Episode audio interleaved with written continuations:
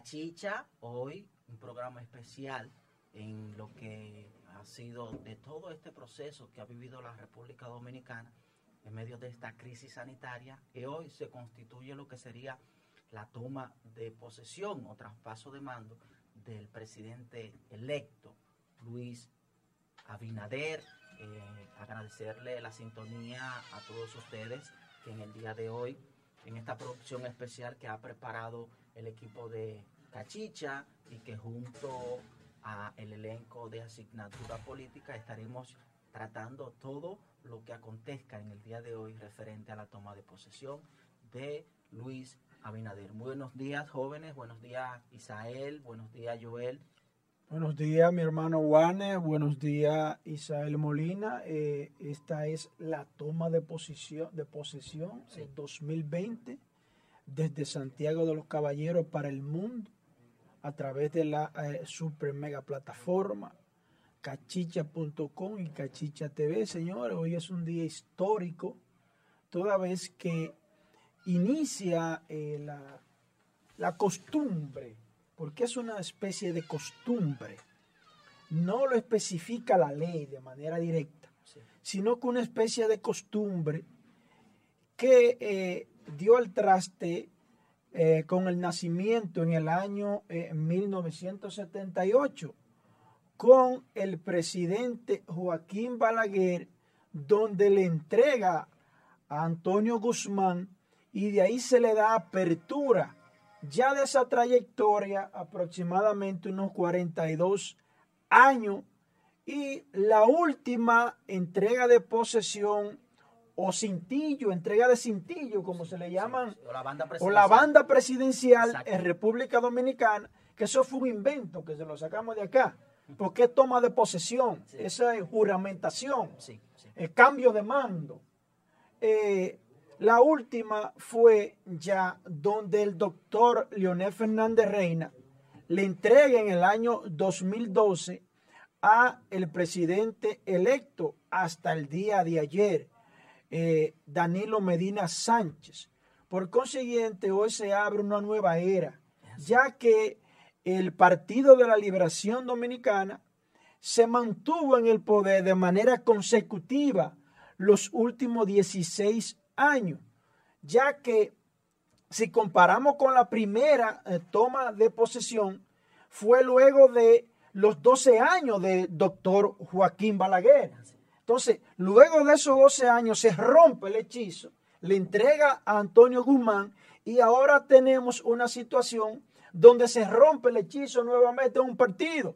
Tras 16 años consecutivos, entonces ya le toca entregar a Danilo Medina Sánchez Rompe, a Luis rompe Joel con la hegemonía de unos La 20 continuidad.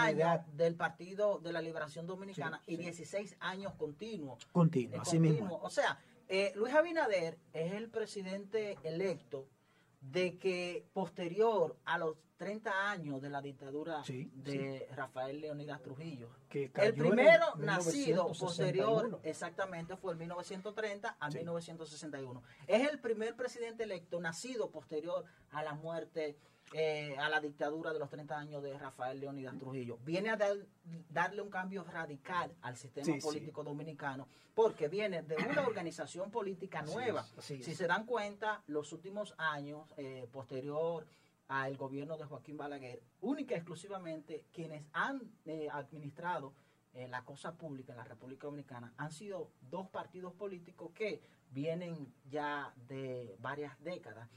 Luis Abinader viene de un partido eh, nuevo que apenas eh, tiene unos seis años de haberse construido y pasa entonces a partir del día de hoy a administrar el país. Pero hay que resaltar algo, hay que resaltar algo y con esto le damos paso a Isael Molina. Luis Abinader es un presidente electo ya a partir del día de hoy, a partir de las 10 de la mañana constitucional, de que no había obtenido ningún cargo a puesto electivo. Sí, O sea, viene a darle un cambio radical Sí, al sí, sistema sí, sí. político dominicano. Isael Molina. Mira, Isabel buenos Molina. días, buenos días a todos los redentes que nos sintonizan a través de la mega plataforma Cachicha, tanto en YouTube como en Facebook. En el día de hoy eh, como ya bien han anunciado mis compañeros de, panel, un programa, una producción especial para cubrir todo lo que será la toma de posesión del presidente electo Luis Abinader.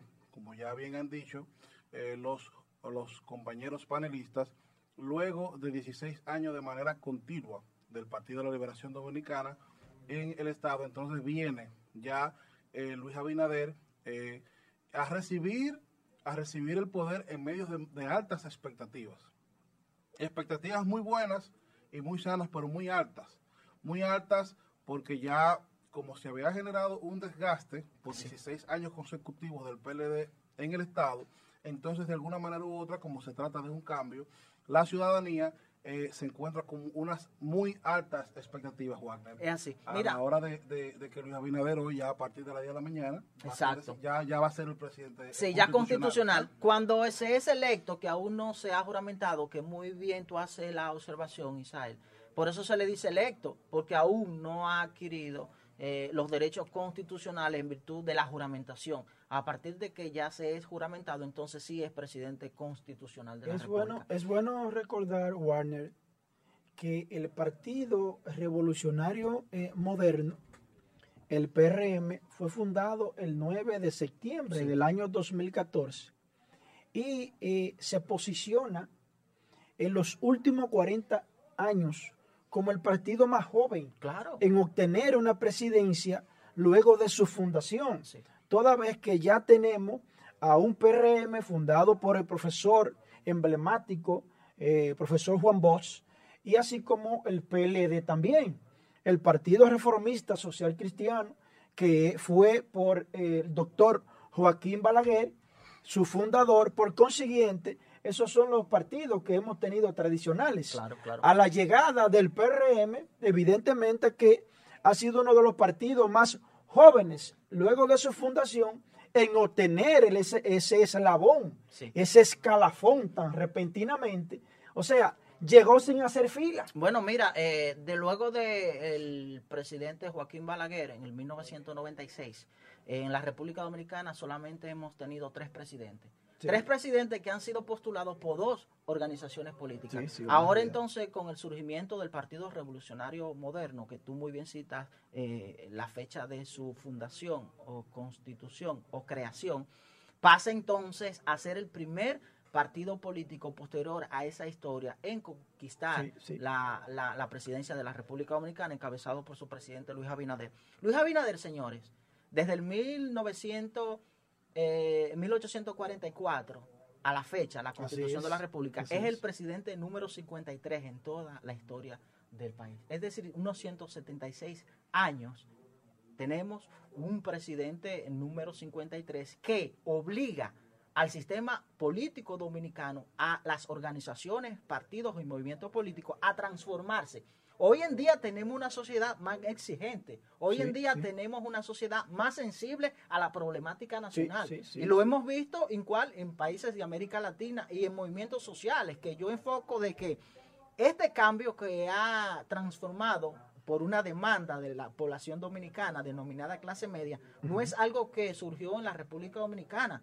Lo mismo lo vimos en España con Pedro Sánchez, lo mismo lo vimos en México con Manuel López Obrador y que rompió con una hegemonía de más de una década con el partido del PRI. La República Dominicana hoy con este nuevo modelo y esos movimientos sociales que han surgido como Marcha Verde, como las sombrillas amarillas, como la demanda del 4%, constituyen un compromiso y una obligación a relanzar la clase política tradicional y sobre todo a, a esa clase más exigente. Que, que te, iba- que te iba a decir, Wagner, que la fundación y la creación del PRM como partido Sí. es el primer paso de la oposición para unificarse Sí. como oposición. Fíjate que luego de la unificación, de la- luego de la creación del PRM, viene lo que es la convergencia, que es la unificación de la mayor cantidad de partidos de la oposición posible.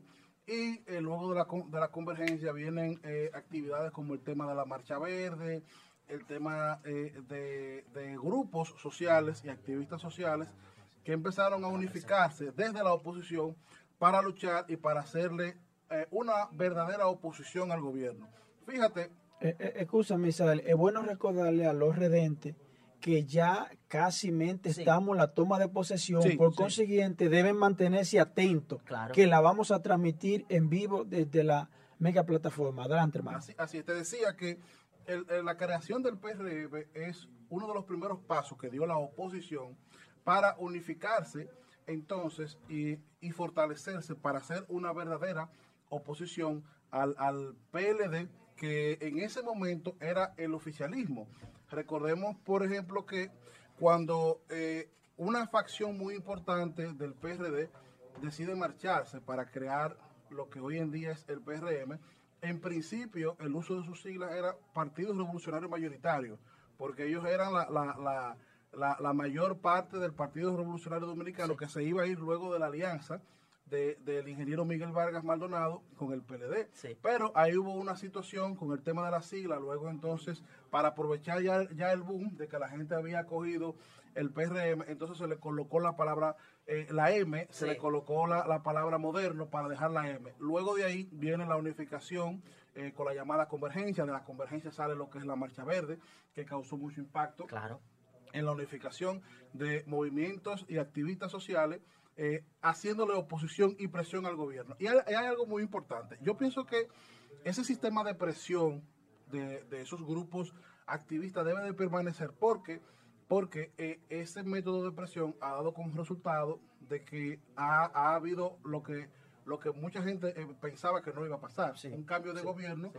de un PLD que luego de una indiscutiblemente luego de una división tuvo que pasar el tema de febrero para ya entonces verse ya de por sí un partido débil y vulnerable para, la- para las elecciones de- de- del pasado 5 de julio.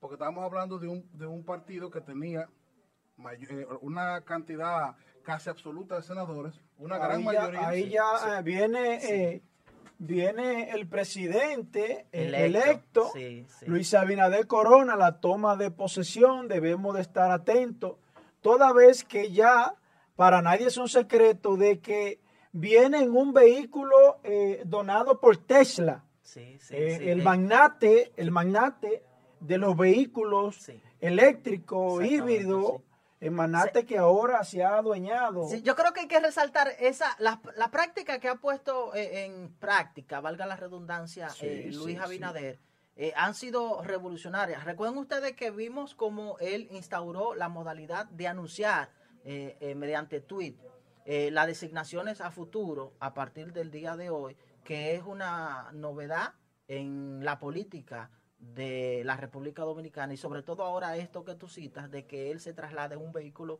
eh, eléctrico. Eso es una práctica y por eso yo decía de que.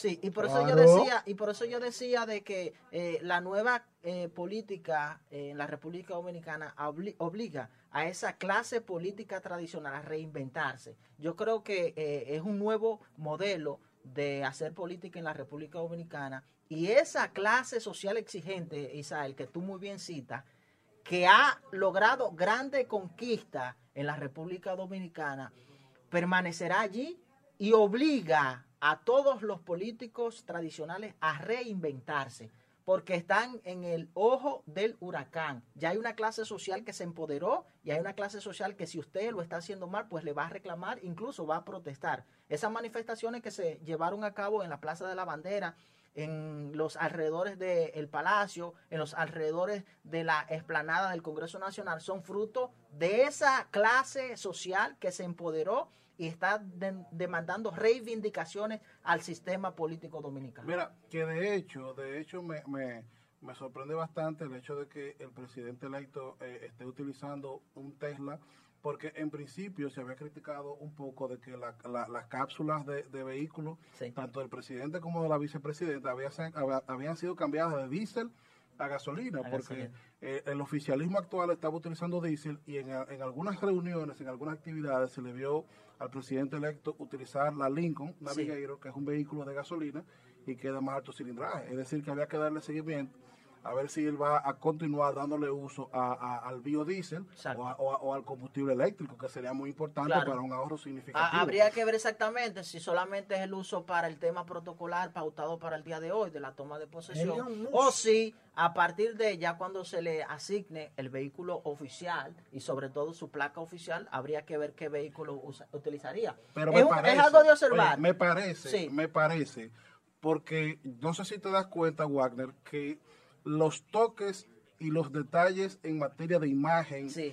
eh, y de perfil y de concepto del gobierno de Luis Abinader va a ser muy apegado al gobierno Ameri- estadounidense, al americano, gobierno americano. claro, claro, y en- claro. En, los gobiernos americanos Sí, sí. se utilizan ese tipo de vehículos, como sí. la Suburban, Como el. Navigator, el. O sea, Sí. habría que ver, porque me parece, me parece que el concepto que ellos van a utilizar es apegado al perfil y al concepto de gobierno a- a- americano. americano, sí. Ah, y sobre todo te iba a hacer una observación en ese aspecto, y es que independientemente de, de que se quiera utilizar un vehículo eh, más eh, menos convencional, más práctico y sobre todo que contribuya a- al medio ambiente, como son los vehículos eléctricos, pero hay que tener claro que aquí hay un tema de seguridad.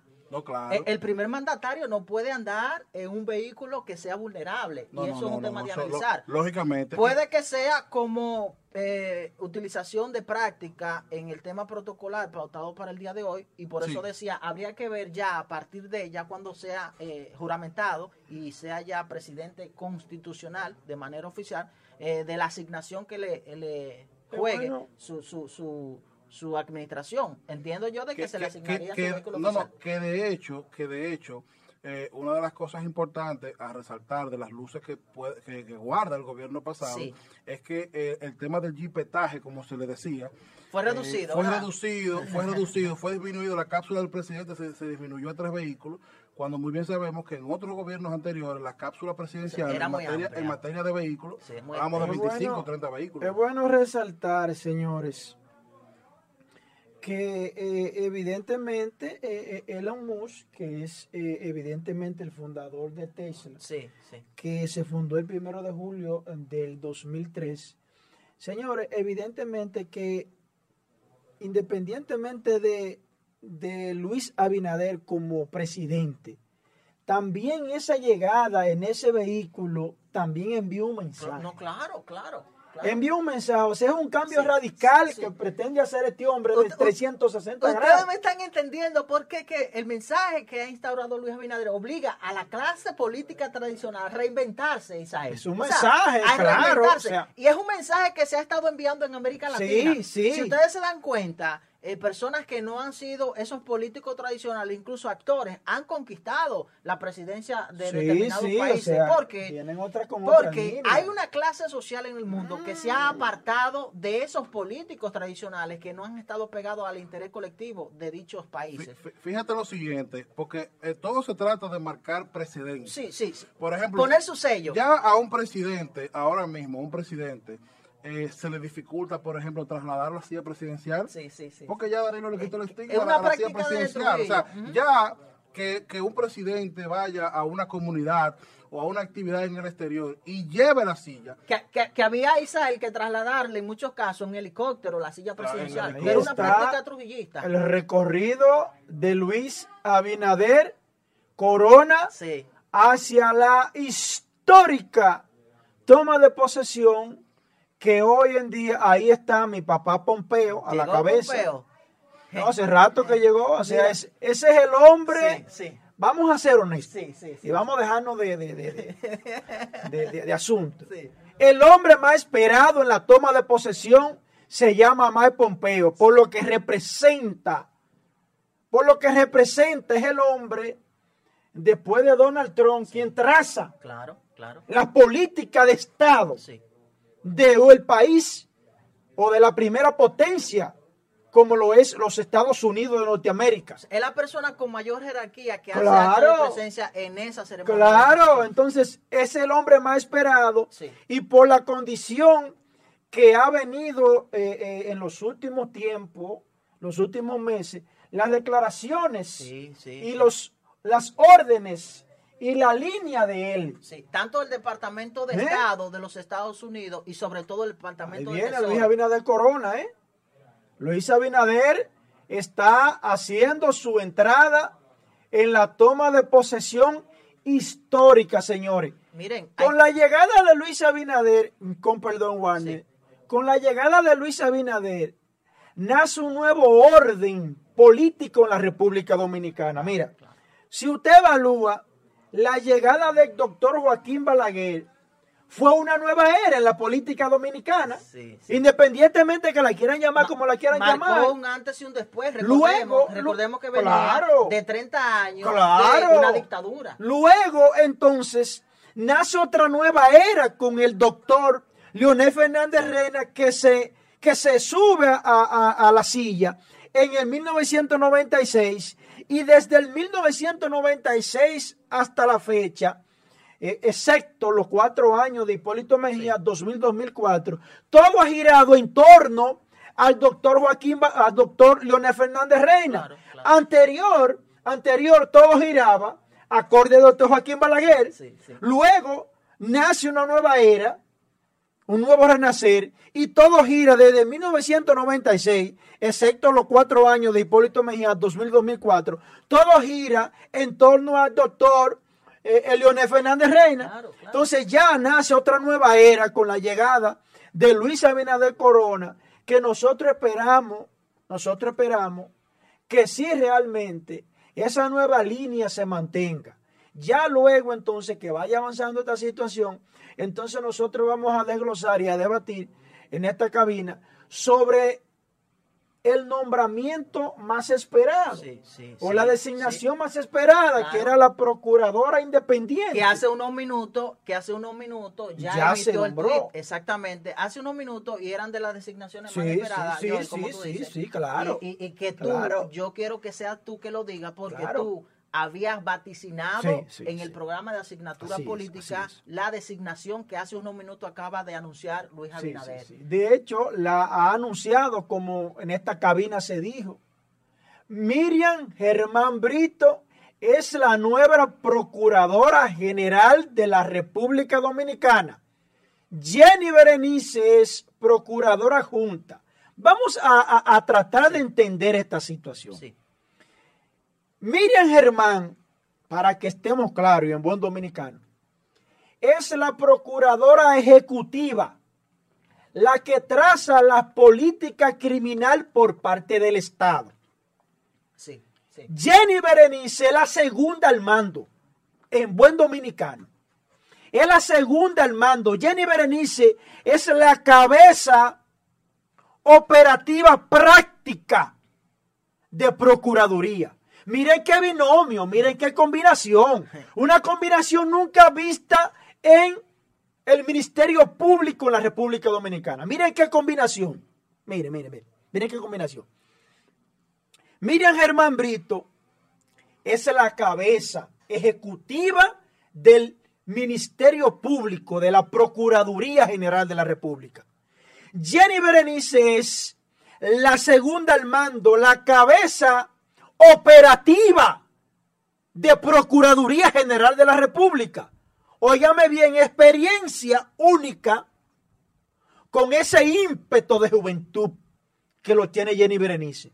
Eso manda un mensaje claro. Y el mensaje es, señores, que va a haber sometimiento al por mayor. Se lo digo yo que conozco a Jenny Berenice y he tenido la oportunidad de ver a Miriam Germán Brito. No es un relajo que van a haber sometimiento, no. Ya hay un sector que se va a despachar que una persecución política, pero ya ellas están preparadas para sustentar expediente con prueba, elemento probatorio que van a desvirtuar automáticamente el cliché de persecución política. Mira, e, eso es un tema que ha creado muchas expectativas en la administración del presidente electo Luis Abinader y sobre todo que ha sido una demanda de esa clase social que se ha empoderado. y cuando tú lo conectas con la comparecencia de acto de presencia de Mike Pompeo, que en la República Dominicana hace 42 años que un secretario de Estado de los Estados Unidos no hacía presencia en el país, bueno, pues tú dices qué es lo que está pasando.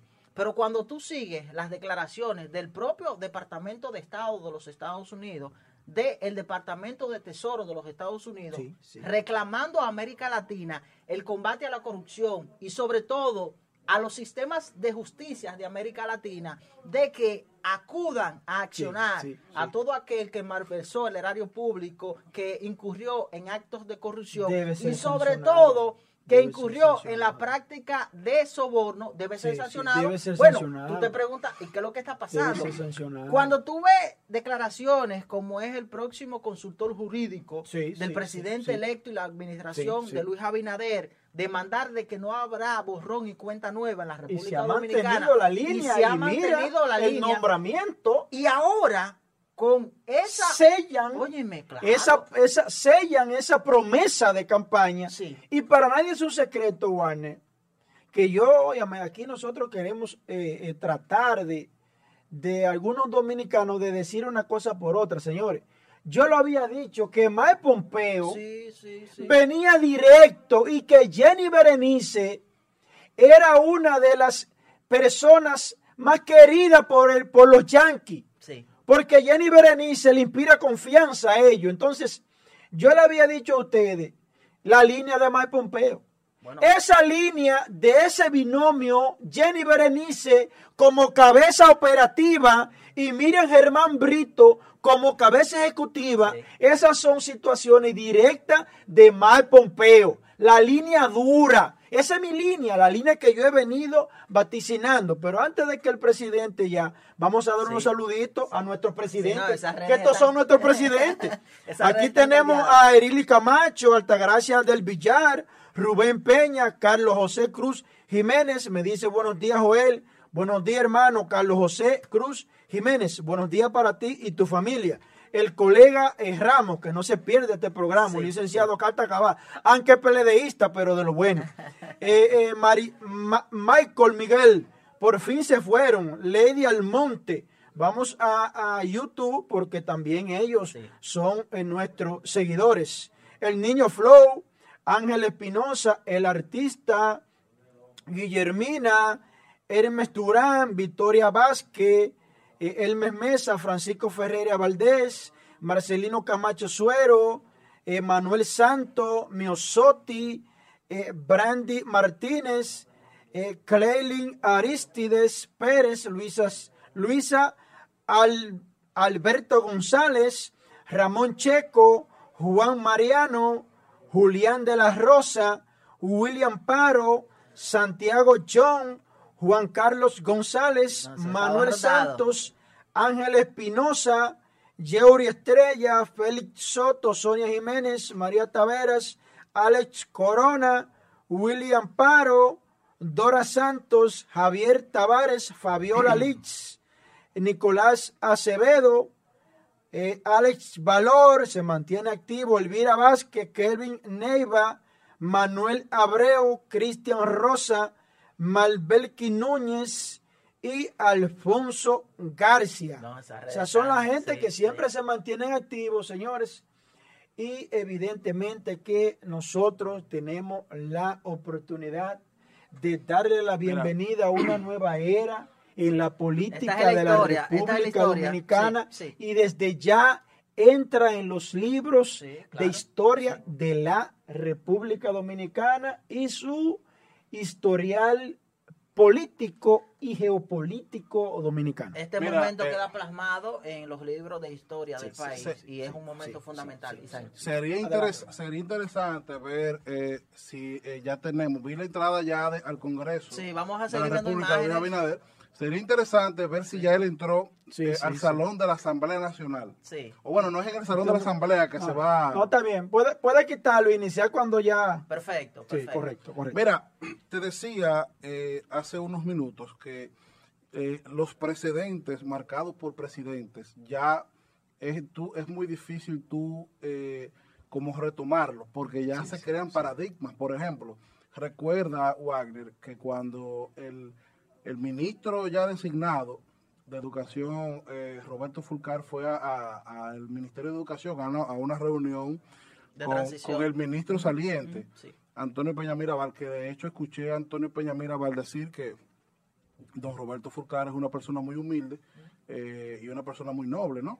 que, que el país se iba a dar el lujo de tener a una persona muy noble como ministro de Educación, pero recuerda que el día que fue, que fue con un dispositivo de unos cuantos vehículos, ya la gente no te lo aceptó y te lo atacó en redes porque es que lo- lo- la- eh, los gobiernos mar- marcan estilos y es muy difícil un gobierno nuevo venir a romper con algunos paradigmas, ¿eh? con algunos paradigmas. ¿Qué, qué, eh, eh, qué, qué compromiso digo yo que tendría Luis Abinader eh, como nuevo presidente constitucional ya a partir de, de la, de que se le, de que tome posesión? El hecho de mantener un gobierno cercano con la gente Sí.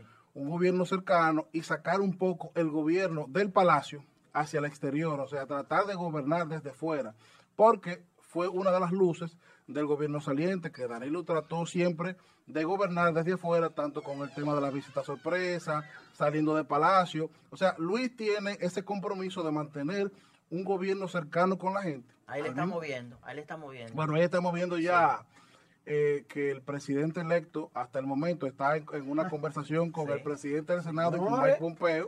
No hay manera de que Mike Pompeo, ahora- Mike Pompeo ha cogido esto para él. Sí, sí, sí, sí. Mike Pompeo, eso también, señores. Yo quiero que, por favor, cada dominicano preste mucha atención a cada movimiento. Sí, no, claro. Cada movimiento envía un mensaje. El hombre. Mire, en la historia, en Ah, la mire, historia, en la historia de los últimos 42 años, Sí, sí.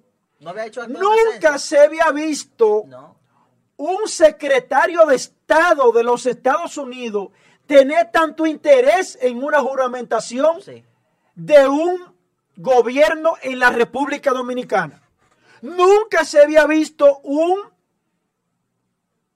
personaje de esa altura tener tanto interés. Incluso este hombre, Mike Pompeo, está más entusiasmado que el propio presidente electo. Sí, yo creo que sí. Incluso se Sí. dice tras bastidores Sí. que en el momento dado donde había intención de una posible reforma constitucional, Fue el que la devolvió. Hubo una llamada Sí. del secretario Y de Estado de los Estados Unidos. Supuestamente se dice eso y que influyó a que no se procediera a eh, modificar la Miren, constitución señores. de la República. Miren, señores. No quieran ustedes saber lo recto que es Mike Pompeo. Sí, sí. Yo tengo un cliente que es familia cercana de Mike Pompeo. Él lo llama a Mike Pompeo. Y Mike Pompeo le Le responde. responden, sí. Sí, así es. Y Mike Pompeo es de una línea tan dura, tan dura, que un abogado intentó engañar a ese cliente mío. Ay, ay, ay, ay. Y él le llamó a Mike Pompeo. Sí. Y le puso al abogado a Mike Pompeo. Mira, ese fulano. Y Mike Pompeo le dijo, tú tienes dos días para que le resuelva. Sí, sí. Oye, parece mentira. A un abogado común y corriente que intentó engañar al cliente mío le dijo, está bien, es un señor ya de mucha, de una edad muy avanzada. Y le pone a Mike Pompeo al abogado. a Isael, toma. Miren, miren. Y Mike Pompeo le dice, mal presa pudiera tú estar. Mike Pompeo le dice, Mike Pompeo dice, tú tienes dos días para que le resuelva. Mike Pompeo, donde quiera que habla, tiembla Sí. Por la investidura de él. No, claro. Ahí está Margarita eh, Cedeño de Fernández. Hay que resaltar algo. Eh, Margarita Cedeña de Fernández se postulaba como una Hillary Clinton en República Dominicana, cosa que lamentablemente Sí, sí. sí. eh, eh, no pudo no pudo llegar a esa envergadura toda vez que eh, ya en los últimos años ya la imagen de Margarita Cedeño de Fernández se vio muy desgastada. Sí, eh, el tema de Margarita, de doña Margarita, es un tema de analizar muy profundo. Sí, sí, porque ver el posicionamiento y, y la cercanía que tenía con la población dominicana y luego ver cómo esa imagen, esa aceptación Se desboronó. se de- oye, se, degradó. se Eh, desplomó o sea, a un es muy nivel profundo. a un nivel mínimo. Es muy profundo y, pro- y sobre todo también analizar el tema de que irse eh, a una organización política que estaba en contra precisamente de su esposo, que estaba aspirando por otra no, organización. pero. O sea, es algo profundo, Pero es algo profundo y es de analizar y en un momento dado quiero que en asignatura política la vamos a analizar exactamente y de hecho ese tema. hay que resaltar algo muy importante, Warner. Recuerda que Margarita Cedeño de Sí. Fernández le estaba haciendo sombra al doctor Leonel Fernández Reina. Yo creo que y ese el es... doctor Leonel Fernández Reina se encargó Sí. de no dejarla pasar. Mira, yo creo que esa es... ¿Eh? Esa es no la dejó pasar, ¿eh? La primera no vez- aceptó que ella lo desplazara. Yo creo que esa es la primera vez en la ¿Eh? geopolítica, en la geopolítica, de que un presidente vaya por otra organización política diferente a su esposa. Creo que es la primera vez en la historia política a nivel Y mundial las que se siente ese declaraciones. Y las declaraciones, Juan, las declaraciones de Margarita Cedeño de Fernández hacia Leonel Fernández no son declaraciones de una mujer que duerme en la, en la Mire, cama este junto con un hombre. este proceso, Esas no fueron declaraciones de dos personas que duermen juntas. no, este proceso, No. este proceso electoral en la República Ahí está. Mike, Po- Mike Pompeo, es la atracción. Mira, Joel. Está acaparando más cámaras que el propio Luis no, Abinader. no, no, es que la expectativa. Ese es, Mike Pompeo es el poder Sí, detrás del presidente Luis Abinader. Wow, usted ha dicho algo muy La profundo. cabeza ejecutiva. Sí, no, mira, ustedes saben que este proceso electoral en la República Dominicana ha sido un proceso sui generis, un, un proceso especial, porque es el primer presidente electo que ha surgido en medio de esta crisis que vive el mundo, de esta crisis sanitaria que vive el mundo. Es el primer presidente electo, pero sobre todo la República Dominicana es el primer país que celebra un proceso electoral en medio, En de, medio una, de una pandemia. pandemia. O sea, nosotros, y yo De lo decía,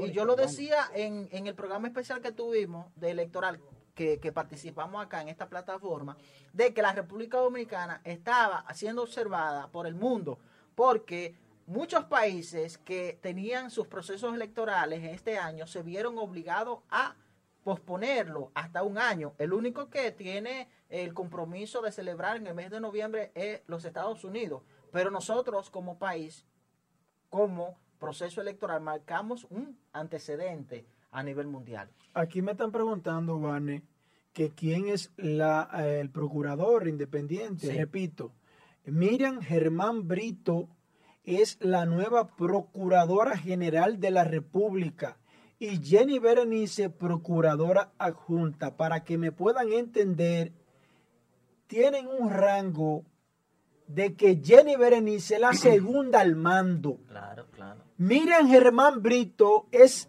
la cabeza ejecutiva de la política criminal por parte del Estado. Sí. Jenny Berenice es la cabeza operativa. Primera vez en la historia de la República Dominicana se ve un binomio como el que se vio hoy en día. De ese dúo. Ese dúo manda un mensaje. Y ese mensaje es que viene una línea de mano dura. El que no se hizo de cuarto Hmm. con la mafia de la política, que no sueñe que se va a hacer. Aquí es verdad que van a caer gente presa. Desde ya hay gente que no encuentra puesto Sí. y son políticos. Mira, eh, eh, también hay que resaltar un aspecto y es que eh, Mike Pompeo tampoco es que ha estado muy eh, alejado de la República Dominicana. Mike Pompeo ha estado muy de cerca en la República Dominicana porque incluso tiene inversiones en Samaná, Sí, en sí, el área sí, de, de Samaná. Es decir, que es una persona que ha seguido muy de cerca, muy de cerca la República Dominicana y sobre todo en este trayecto donde el tema de la corrupción, el tema del soborno ha estado en el tapete y estamos sobre todo en la política criminal de los Estados Unidos en materia de persecución en esa área. Sí, porque Hay muchos rectos, incluso las expectativas de la gestión del presidente electo Luis Abinader concentran en esa línea. Sí, Juané, concentran en esa eh, línea. Recuerda, Juané, que hay eh, eh, factores muy importantes.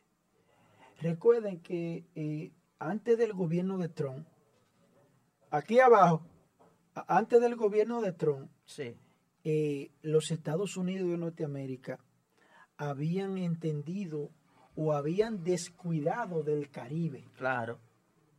Del Caribe habían descuidado. Sí. Y el Caribe tenía un crecimiento robusto. Y, y- y sobre todo la, Mula, ubica- la ubicación. Brasil, tú, tú has dicho algo eh, fundamental. Ecuador, lo, lo que tú has eh, Venezuela. lo que tú has planteado es un algo fundamental. Sobre todo la ubicación geográfica de la República Dominicana. En olvidado el materia, Caribe, en ¿eh? materia de comercio es trascendental. Incluso yo voy a decir algo más profundo. Voy a decir algo más profundo. En medio de esta crisis comercial que Ahí vive está, mira, mira, mira, mira, mira, ahí está el amigo suyo, el amigo suyo, wow. Cambia del tema y con, el amigo suyo está al no, mando no, ahí. no, no, claro, Merece su respeto. el canciller, persona suya. Roberto Álvarez, que, es una figura importante, es un diplomático en el organigrama. a carta cabal. de la cabeza. tiene mu- mu- mucha cercanía con la política de. Estado de los Estados Unidos y es fundamental. Creo que jugará un rol ¿Será- preponderante en este ¿Será, proceso. ¿Será el gobierno de Luis Abinader? Sí, sí. ¿Será el gobierno americano? Se, se ha eh, tipificado mucho eso por el acercamiento. ¿Será el gobierno americano eh, de manera democrática Sí. en la República Dominicana? El- la gestión ¿Viene alineado por los gringos? Tendrá mucha incidencia, tendrá mucha incidencia el enlace o la afiliación que tiene los Estados Unidos con el presidente electo Luis Abinader. Es Hay que entender que Luis Abinader viene de una formación americana. Sí, sí. Luis Abinader Correcto. viene de una formación de una así universidad influyente americana y por ende los gringos son celosos Que- que de con hecho- esos conocimientos que ¿Qué es Veo aquí, veo aquí que que publica? Telesistema. Veo aquí que publica Telesistema que Mike Pompeo se va a reunir con Danilo Medina luego de la, de la juramentación. Pero claro, y luego con Abinader, claro que sí, es una línea. Ya asignatura política lo dijo hace tiempo. Eso es donde venía, hermano. Usted no está diciendo nada nuevo porque eso nosotros lo dijimos aquí. Se llama Mike Pompeo, Mike Pompeo, que incluso que tiene que agregarle que se va a reunir, que se dijo en asignatura política, se va a reunir con Danilo Medina y el presidente de Haití. Sí, con Jovenel Moïse. Claro, Sí, sí. se va a reunir con ellos dos. Mira, yo voy a decir algo aquí. Me voy a atrever a decir algo. Ustedes saben que este momento de la participación de Mike Pompeo en este acto de ceremonia que se está conociendo en el día de hoy pudiese influir para hacer un llamado a que se celebren elecciones tanto en Venezuela como en Haití. Ya viene bajando, incluso que llama de Pompeo habló Sí. De la organización y elecciones legislativas. Habló en el día de ayer, Mike Pompeo. Claro. O sea, Organizaciones, or- or- or- de- habló de organización legislativa. bueno, llegó, Mira quién llegó Danilo Medina. ahí. Sí, el licenciado Danilo Medina. Llegó San Lázaro. Está haciendo acto de presencia en este momento Ay. En el traspaso de mando o toma de posesión del presidente entonces electo. Lo, quería, lo queríamos ver que Sí. llegara. A, a partir de las 10 de la mañana, según el, el programa establecido, eh, ya entonces surgía el traspaso de mando en el tema de la seguridad de El Palacio. hombre se llenó de valor. Ya lo, el tema de seguridad ya lo asumía la administración o gestión del presidente electo eh, Luis Abinader a partir de las 10 de la mañana. Es decir, que ya a partir de este momento, señores, Bueno, la seguridad está en manos del presidente electo y su administración Luis Abinader. Juane, ¿por qué se hace tan difícil aceptar internamente una derrota? Sí, no, sí, sí. Recuerdo ese, ese, ese, Perdón, está, está tocando la... sí, sí. va- vamos a pasar allá así con, con la... Tenemos Con audio, creo que... Tenemos, tenemos Tenemos audio. audio. Vamos, Ah, a- vamos a pasar con el audio Vamos a directamente. eso, sí, vamos, vamos vamos a a pasar con el audio.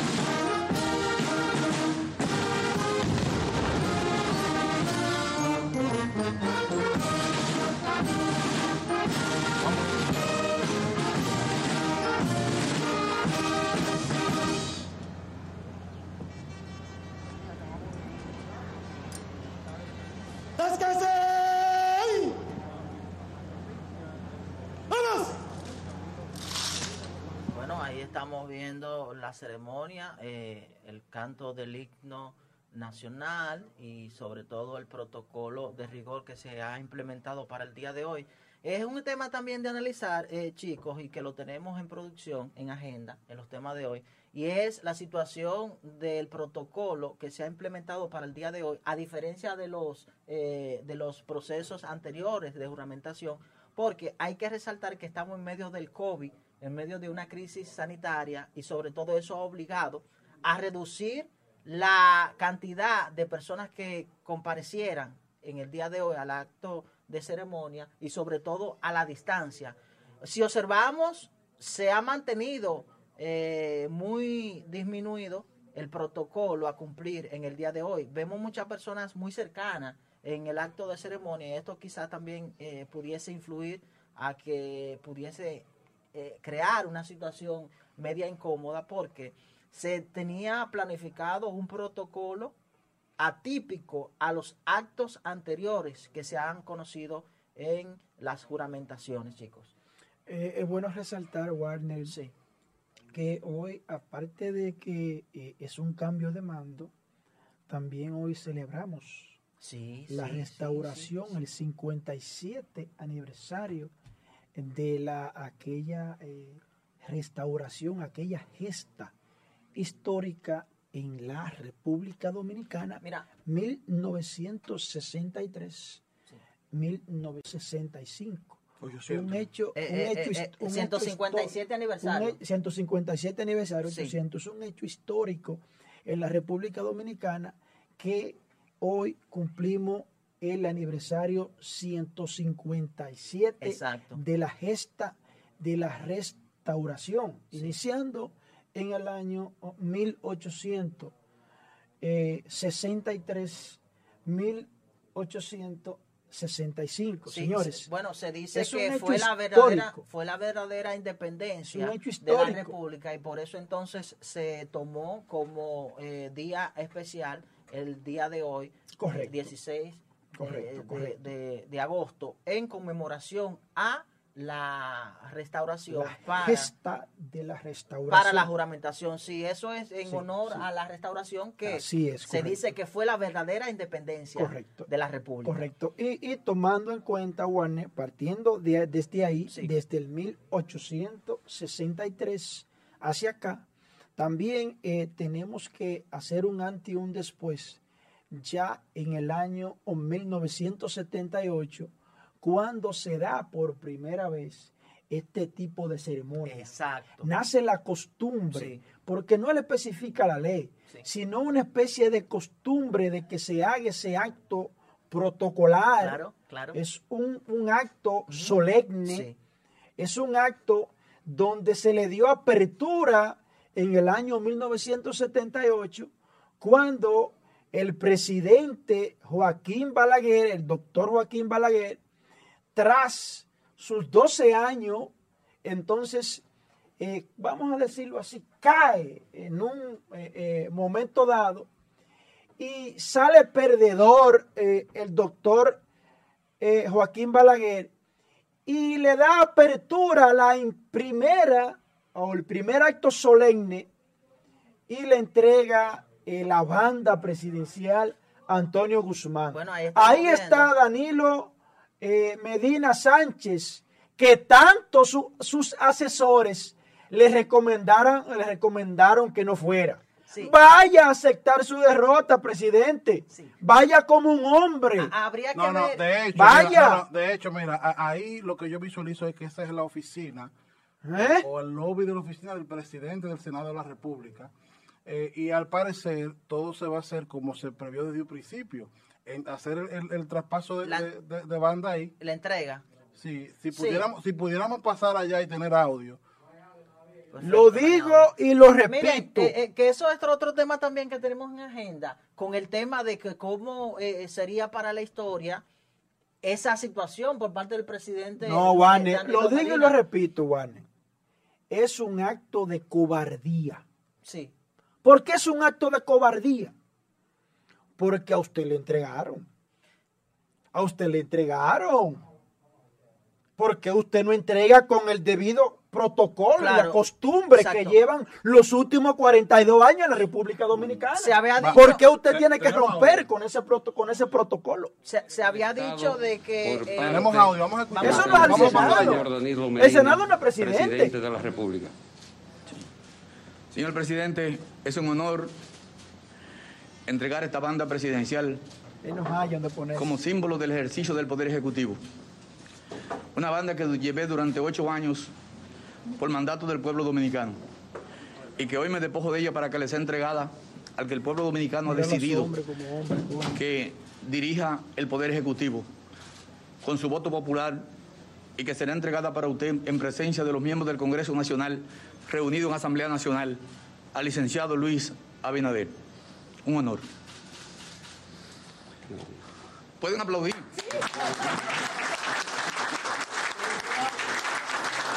Ya, ¿verdad?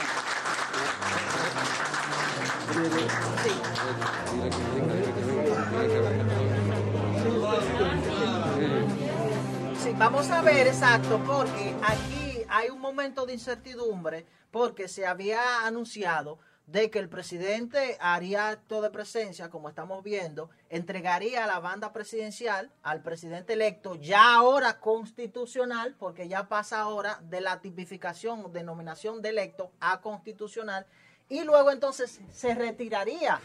Y esa era la crítica que se hacía en cuanto a la historia, porque lo, lo protocolar anterior era de que posterior entonces pasaban al salón y escuchaba el discurso del presidente ya constitucional.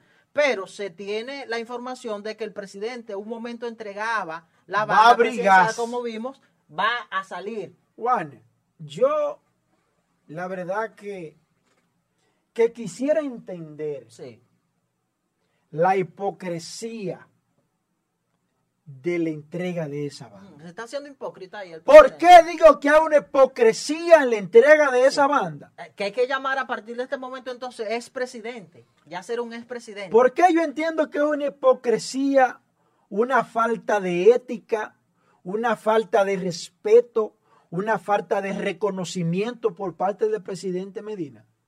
Mira dónde está Luis Abinader. Sí, Se supone que la tradición de los últimos 42 años es que se le entrega la banda presidencial al presidente. claro. ¿Quién es el presidente? Y se le coloca ¿Quién es el presidente electo en este caso? No es Eduardo Estrella. Eduardo Estrella es el presidente Va- va. de uno de los tres poderes. Va- va- vamos a Va- escuchar. vamos a escuchar. Raquel Peña, viuda tuya. Muchas gracias, presidente. Es una falta de respeto. Yo no estoy de acuerdo. No, no, pedimos- Es una falta de respeto para Bueno, mí. pues así lo dijo el presidente del Senado. No. Van a re- Es una falta de respeto, Warner. Yo Mira. no comparto eso. Mira, Es una falta de respeto. No, Warner, yo no puedo permitir eso. Bajo una persona como yo, que sí. sigue, que sigue el protocolo. Es una falta de respeto. Es usted que trata de quitarle autoridad al presidente. O sea, Danilo Medina no está reconociendo. está deluciendo. Claro que sí, pero vam- vamos a la trayectoria. Claro. En los últimos 42 años, Warner, Sí, ¿A quién es que el presidente en funciones hasta esa fecha, el presidente perdedor sí, sí. en las elecciones, El que cesa. ay, que cesa? ¿A quién es que le entrega la banda, el cintillo presidencial? ¿A quién que se lo entrega? al presidente electo que desde ese momento pasa a ser presidente constitucional. Entonces, porque el- es un, es un cambio de mando. Ajá. no te lo puedo entregar en este caso. No te lo puedo entregar en este caso al presidente del Senado que es es, que el presidente del. Senado, el presidente del Senado es un poder distinto Claro. al Ejecutivo. Es un traspaso de mando. Es un traspaso de mando O sea. y es una especie de traspaso de mando de presidente a presidente. Ah, claro, el presidente que cesa al presidente que eh, entra Entonces, a partir de. tuvo, no tuvo el valor. Wow. Mira a Luis Abinader dónde está ahí. Sí. O sea, es tratando de degradar y de no reconocerle los méritos a Luis Abinader, Quien debió de estar ahí donde está Luis Abinader ahora es Eduardo Estrella. Eduardo Estrella no es presidente del país. Eduardo Estrella es el presidente del Senado, claro. de uno de los tres poderes del Estado, Sí, ejecutivo, legislativo y judicial. claro. El Congreso representa el Ejecutivo, Sí, sí. perdón, el, el- el- el Legislativo. Es presidente Y él de un le entrega- del poder legislativo. Él le entrega porque no le dio el valor. Incluso ni quería ni ir. Wow. Es una falta de respeto, de ética profesional y de reconocimiento por parte del Pero entonces, presidente entonces se, Danilo tiene, Medina se tiene, se tiene la Se va, se incertidumbre, pero se tiene la incertidumbre ahora, ¿Eh? Joel Isael, que el presidente ya es presidente a partir de este momento, Sí. el licenciado Danilo Medina, se va a retirar y no va a pasar como de costumbre Es un al acto salón de a escuchar el respeto. discurso. O sea, Es un acto de respeto, un acto de solemnidad protocolar sería e histórica de costumbre en las posesiones de República Claro, Dominicana. sería, sería un doble grado de negatividad la Sí. acción que se está incurriendo. Muestra, muestra, muestra con esto un presidente rencoroso.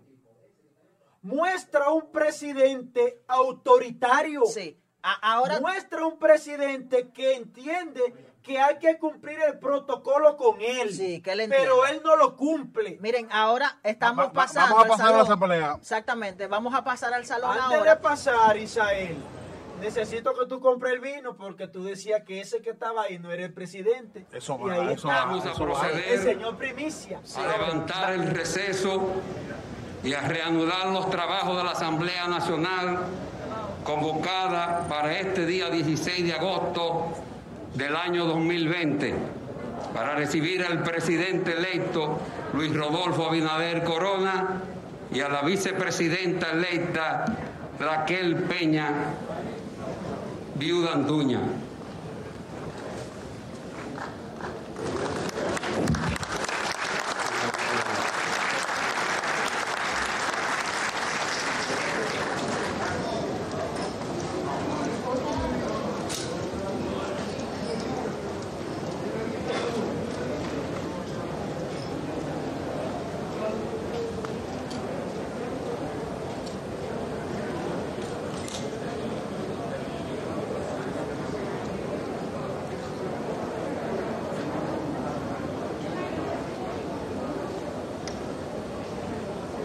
Abinader en cualquier minuto está entrando en el Salón de la Asamblea Nacional.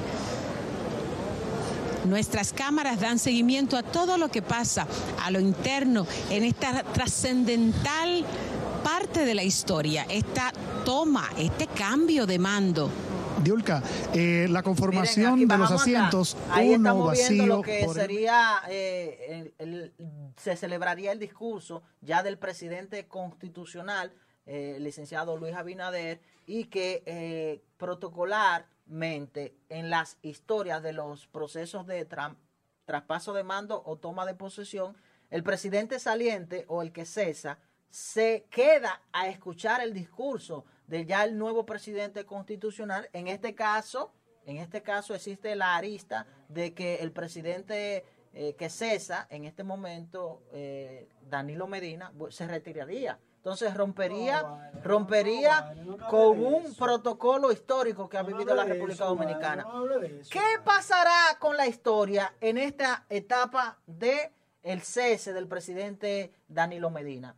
Eso pudiese se- ser significativo en la historia dominicana y sobre todo en la presidencia de Danilo Medina, No, eh, porque se vislumbraría como un presidente que al final, al final de su mandato, no cumplió con las normas y los protocolos de rigor que históricamente Mira, habíamos tenido. Mira, yo repito, atención país, yo repito que el acto de Danilo Medina Sánchez, lo que acaba de ocurrir en la toma de posesión hace unos minutos en República Dominicana, va a ser criticado por el mundo. Claro. República Dominicana en estos momentos, esos cinco minutos van a ser la ola de crítica para el mundo. Vamos a ser el hazme reír del mundo. Señores, un presidente de la talla de Danilo Medina Sánchez, un presidente con luces y sombras. Como todos. Como todos los presidentes del mundo. Un presidente que eh, se mantuvo en el poder durante dos periodos. Un presidente que fue elegido de manera democrática por el pueblo. Un presidente que llegó a topar el porcentaje más alto que haya tenido un presidente en la historia democrática de la República Dominicana, donde obtuvo un 61.74%, el porcentaje más alto en la historia democrática de la política dominicana. Por consiguiente, en estos momentos, Danilo Medina Sánchez cae a un lugar muy adentro de la oscuridad. Un lugar muy lejano. ¿Por qué? Porque rompió con el protocolo solemne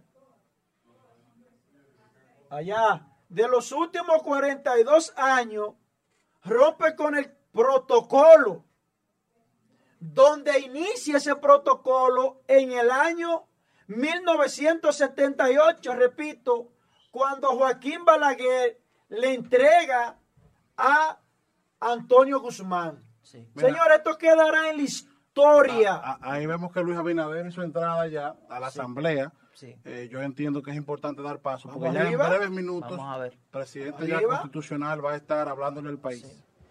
Ahí está don Eduardo Estrella. Excelentísimo señor presidente electo Luis Abinader Corona, su esposa Raquel Peña de Abinader y sus hijas. Excelentísima señora vicepresidenta electa licenciada Raquel Peña, viuda Antuña y sus hijos. Honorable señor presidente de la Cámara de Diputados y vicepresidente de la Asamblea Nacional, licenciado Alfredo Pacheco. Excelentísimo señor presidente de la, República de Haití, Jovenel Mois.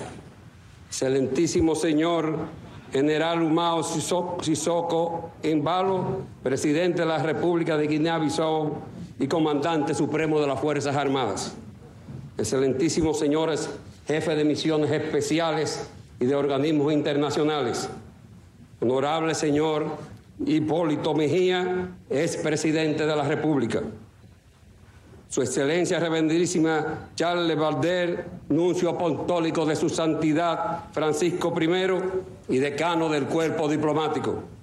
Señores miembros del cuerpo diplomático, consulares y de los organismos internacionales acreditados en el país. Honorable señor presidente de la Suprema Corte, doctor Luis Henry Molina Peña. Honorable señor presidente del Tribunal Constitucional, doctor Milton Rey Guevara. Honorables señoras y señoras secretarias y secretarios de la Asamblea Nacional. Honorables asambleístas. Honorable señor presidente del Tribunal Superior Electoral, doctor Román Jaques. Honorable señor presidente de la Junta Central Electoral, doctor Julio César Castaño Guzmán, honorable señor presidente de la Cámara de Cuentas, doctor Hugo Francisco Álvarez Pérez, honorable señora defensora del pueblo Zoila Martínez de Guante, honorable señora Carolina Mejía, alcaldesa del Distrito Nacional, honorable señora Zula Corona, viuda Binader, madre del presidente de la República, honorable señora Areli de Estrella y mi hijo, autoridades civiles y militares, invitados especiales, miembros de la prensa, señoras y señores. Decía Gregorio Luperón que el que ama la patria no puede comprometerla, no puede venderla ni traicionarla, sino servirla y defenderla. Pues bien, Hoy celebramos justamente eso, compromiso con nuestra patria y servicio a ella, rindiendo tributo a los héroes de la restauración y haciendo coincidir este homenaje con la fecha de investidura de un nuevo presidente y una nueva vicepresidenta de la República. Nuestros honores a héroes que como el general Gregorio Luperón nos legaron el ejemplo de las conquistas requieren sacrificios. Con la guerra restauradora, nuestra República Dominicana volvió a ser un país independiente, lucha que libramos día a día. Hoy el país se enfrenta a grandes retos, retos que la historia no ha puesto en el camino. El más importante, preservar la salud de nuestra población seguido de la responsabilidad de proteger y relanzar la economía para garantizar el sustento de cada familia. A pesar de la situación por la que atraviesa nuestra nación, debido a la inoportuna y desafiante pandemia del COVID-19, los dominicanos, una vez más, abrazaremos nuestra fe cristiana para salir airosos y encaminar nuestro país por el sendero de la paz y el fortalecimiento de la salud, la educación y la economía.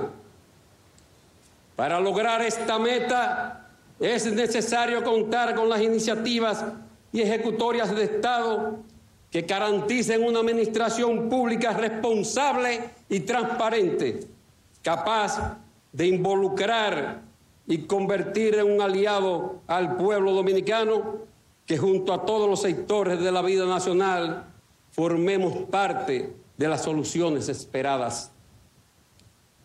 Quienes asumimos hoy como funcionarios electos, nuevos o ya experimentados, debemos tener muy presente que en la vida pública lo importante no es cómo se empieza, sino cómo se termina. Por lo que todos debemos día a día cumplir con nuestras responsabilidades ante el pueblo que con su voto nos dio su confianza. Desde el Congreso Nacional asumimos el compromiso como poder del Estado de trabajar sin descanso para garantizar que cada ciudadano se sienta debidamente representado, para como legisladores fiscalizar la debida ejecución del presupuesto nacional y velar por el uso transparente de los recursos, recursos del Estado. Señor presidente Luis Abinader, el pueblo que lo eligió de manera contundente tiene cifradas esperanzas en, que usted, junto al equipo de hombres y mujeres que le acompañarán, impulsarán el país para salir de la crisis en la que se encuentra, para encauzarlos por senderos de desarrollo, de seguridad, de competitividad, de transparencia y de rendición de cuentas. Usted podrá contar con el Congreso Nacional y más aún en estos tiempos de crisis, que sin renunciar a su papel de fiscalizador y a su rol de contrapeso, estará dispuesto de manera sincera a acompañarle en cada iniciativa de avance para nuestro país y en cada proyecto en pro de los mejores intereses de la nación. Señor presidente, estamos seguros que usted como máximo gerente del destino de nuestra patria responderá con el ejemplo al clamor que hace el pueblo dominicano al unísono, pidiendo que se restauren los principios y valores debilitados por la corrupción.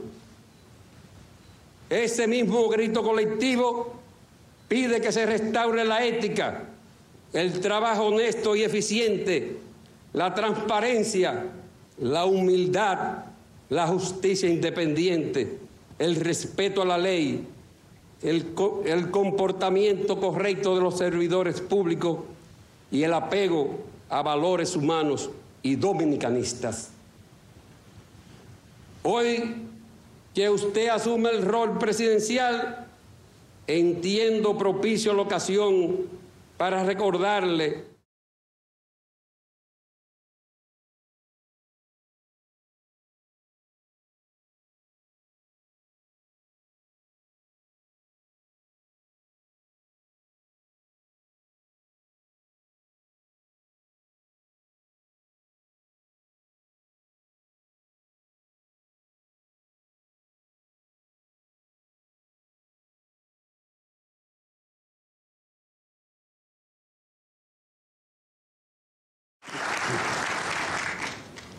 Qué satisfacción me causa mirar en esta magna sala la cantidad de jóvenes políticos que recién comienzan a trillar una carrera al servicio del país, pues ellos representan la restauración, significan el relevo generacional, significan futuro, significan el cambio verdadero significan el, ideal puro de la nación.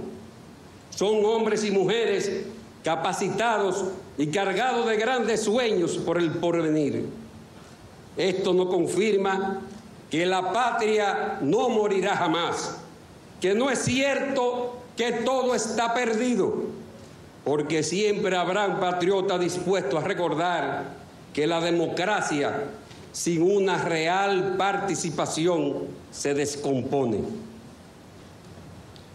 Este Congreso tiene el compromiso de romper con la práctica de que proyectos importantes que espera y necesita la nación duren hasta más de una década pasando de una Cámara a la otra sin que se materialice su aprobación definitiva.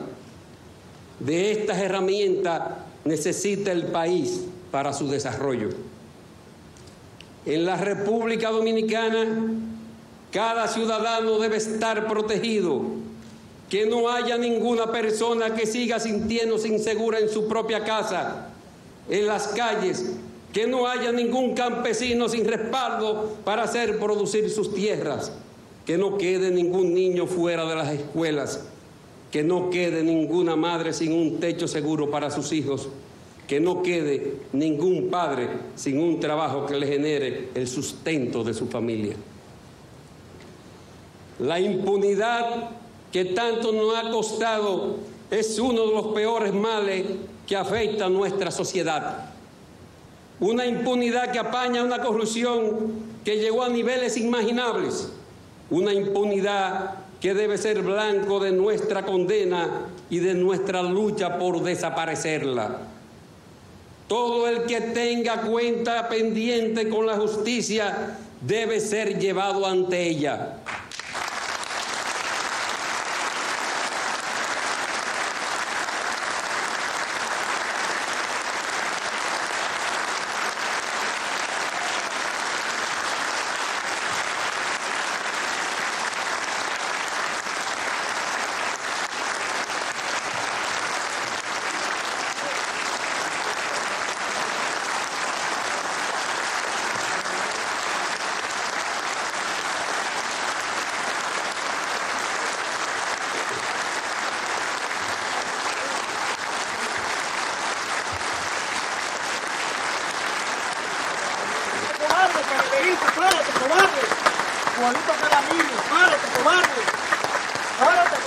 Todo el que tenga cuenta pendiente con la justicia debe ser llevado ante ella sin retaliación. Pero que esto nunca signifique permitir el favor protección, ya que el pueblo espera que el Estado recupere los fondos que se ha llevado la corrupción en este país.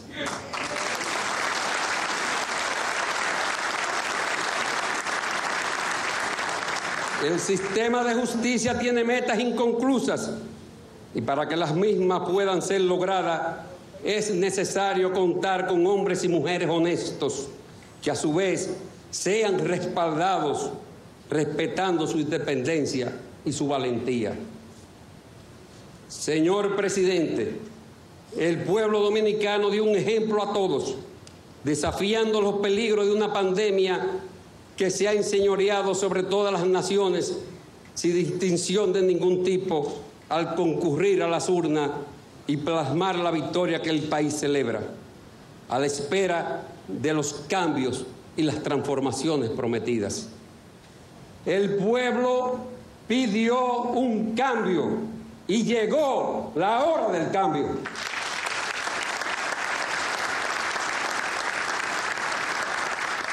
Las legisladoras y legisladores tenemos que jugar nuestro rol de fiscalizar con energía y con independencia, pero también con la humildad y la transparencia para que el pueblo sepa que tiene el poder de fiscalizar nuestras acciones si así lo considera.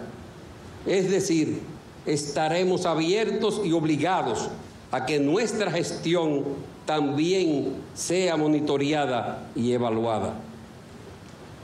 No hay democracia sin Congreso y mientras mayor participación le demos a los ciudadanos, mayor legitimidad tendrán nuestras decisiones. Presidente Abinader, usted ha dado muestras sobradas de perseverancia y amor por su patria, con una hoja personal y profesional por todos valoradas, con alta sensibilidad social, comprometido con la ética y la transparencia con propuestas bien pensadas y viables que desde la primera magistratura de la, nación estamos seguros que la llevará a cabo para enfrentar de manera responsable y decidida los problemas que por años han castigado a la gente. Entre todos tenemos que vencer el desafío del presente para juntos convertirnos en la esperanza del futuro. Hoy más que nunca debemos gritar a los cuatro vientos, Dios, patria y libertad, que vivan nuestros padres fundadores, que vivan los restauradores, que viva la República Dominicana.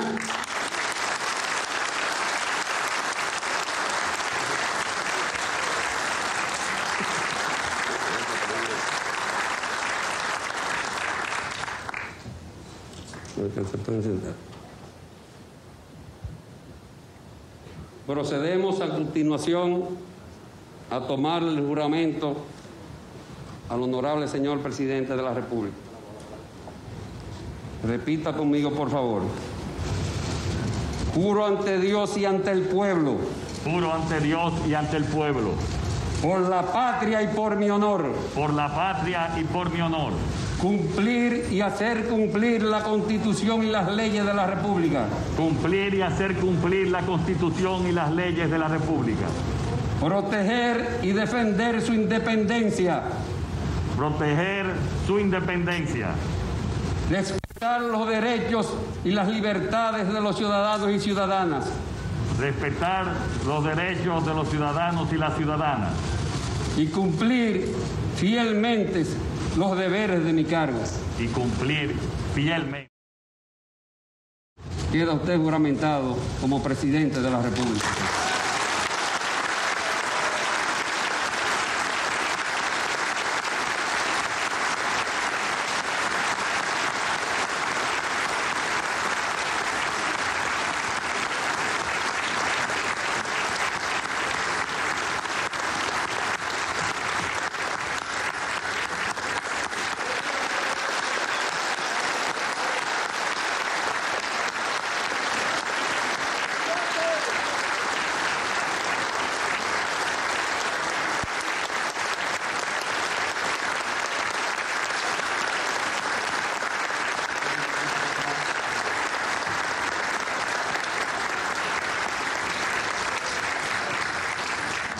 Procederemos a continuación a juramentar a la señora vicepresidenta de la República. Levante su mano derecha. Repita conmigo. Juro ante Dios y ante el pueblo. Juro ante Dios y ante el pueblo. Por la patria y por mi honor. Por la patria y por mi honor. Cumplir y hacer cumplir.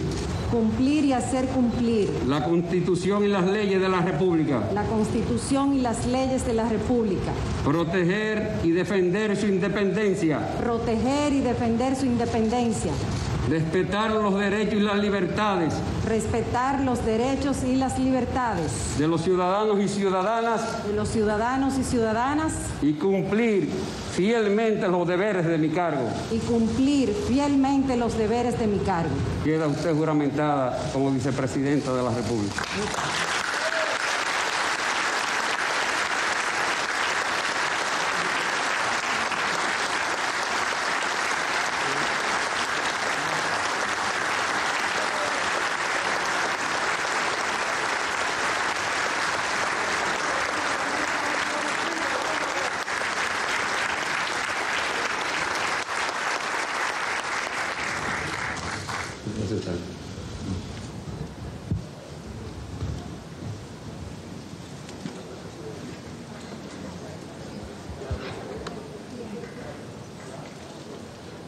A continuación, le pasamos la palabra para que se dirija toda la nación al presidente constitucional de la República, Luis Abinader.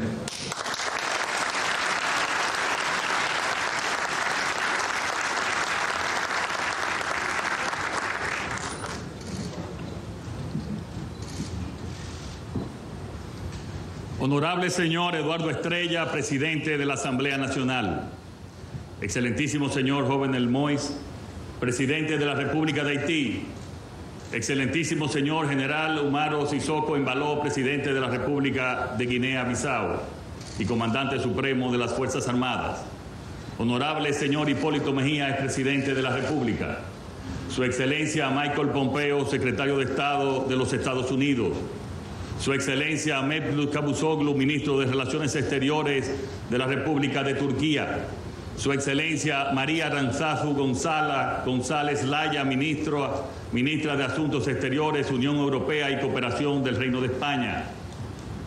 Su Excelencia Pedro Brolo Vila, secretario de Estado de Relaciones Exteriores y Cooperación Internacional de la República de Guatemala. Su Excelencia Lisandro Rosales Vanegas, ministro de Relaciones de la República de Honduras. Su Excelencia Zoran Georgievic, ministro de Trabajo, Empleo, Veteranos y Política Social de la República de Serbia.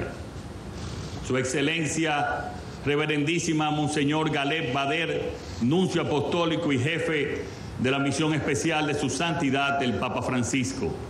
Excelentísimos señoras y señores jefes de las misiones especiales y de organismos internacionales. Excelentísimos señores y señoras miembros del cuerpo diplomático y consular acreditado en el país. Distinguidos invitados especiales.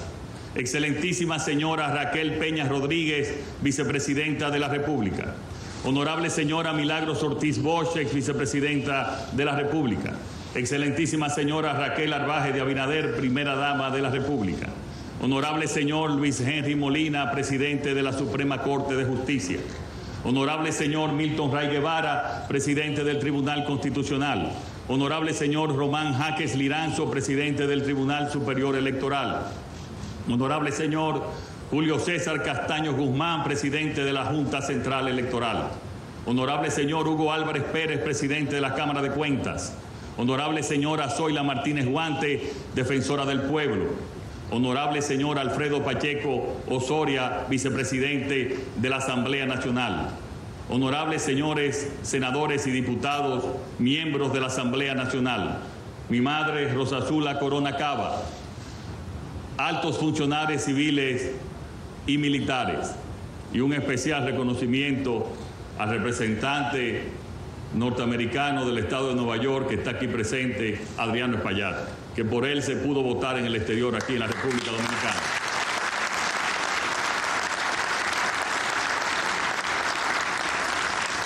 Distinguidos representantes de los medios de comunicación, señoras y señores, permítanme, antes de iniciar mi intervención, que les pida que se pongan de pie para rendir homenaje y recuerdo a las víctimas del COVID-19 y a sus familias.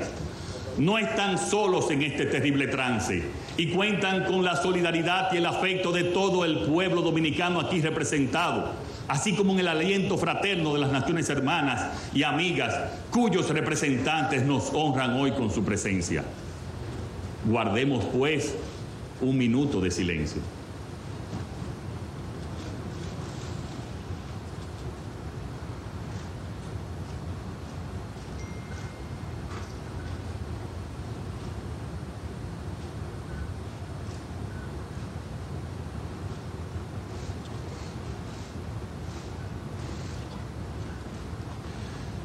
Pero tributemos también un aplauso que sirva de apoyo para todos los que están hospitalizados, así como los que se recuperan en sus casas y en especial para el personal sanitario que nos cuida y cura en un esfuerzo de solidaridad y profesionalidad sin precedentes en nuestra historia.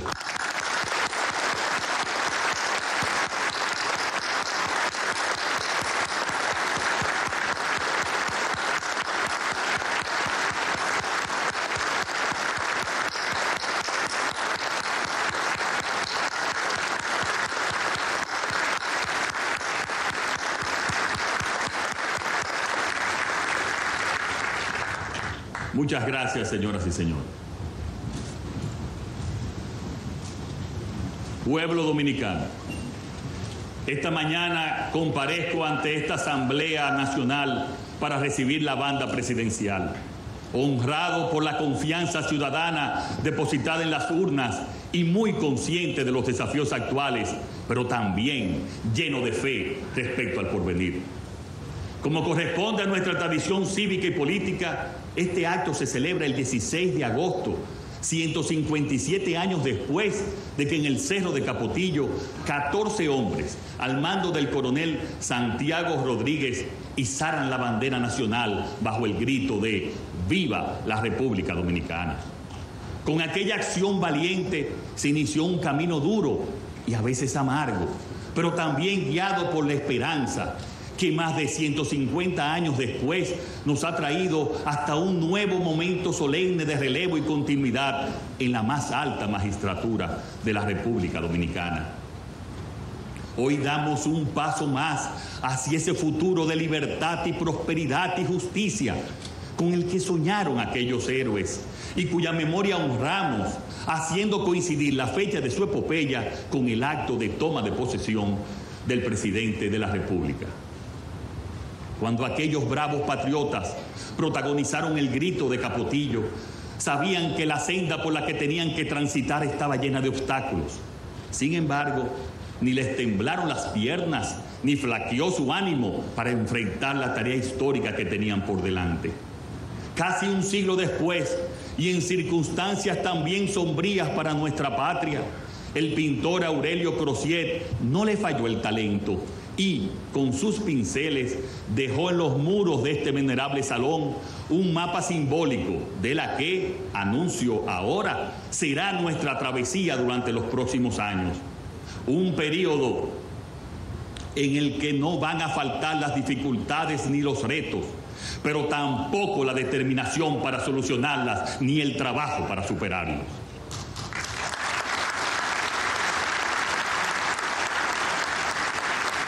Los murales de Crociet que ahora podemos contemplar nos muestran enseñanzas de libertad, de justicia, del valor de la ley, de la patria y de la fe. Pero a pesar de la inspiración y el orgullo que nos producen estas pinturas, no voy a engañar a nadie con palabras dulces, promesas huecas, ni horizontes falsos porque ni la altísima magistratura que hoy, asumo, ni la decencia me permitirían semejante irresponsabilidad, porque vivimos una de las horas más difíciles de nuestra historia, para la que no contamos con precedentes ni disponemos de recetas probadas, porque sencillamente no existen. Aún así, en este día solemne, Ofrezco el trabajo y el diálogo ilimitado para que entre todos salir adelante y salir adelante más fuertes, más unidos y cargados de esperanza.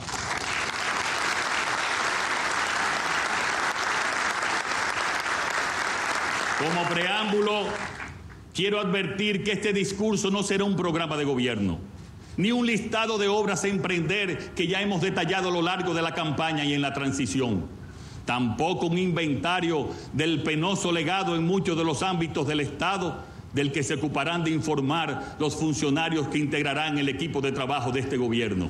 Porque este será un gobierno de sistemática comunicación y rendición de cuentas.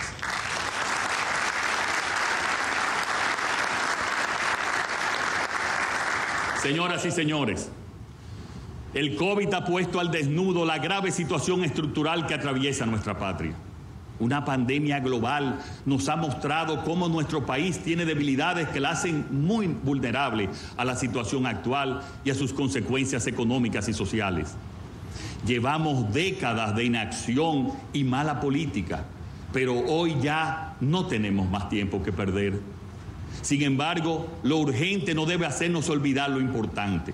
La premura con la que hemos de arbitrar medidas no debe ser excusas para no acometer las reformas. Reformas profundas que precisa nuestro país para contener los estragos que agrava la pandemia en el corto plazo, pero también para superar, superar nuestras carencias estructurales. Por ello, esta presidencia que hoy comienza será la de los cambios urgentes, pero también la de los cambios irreversibles.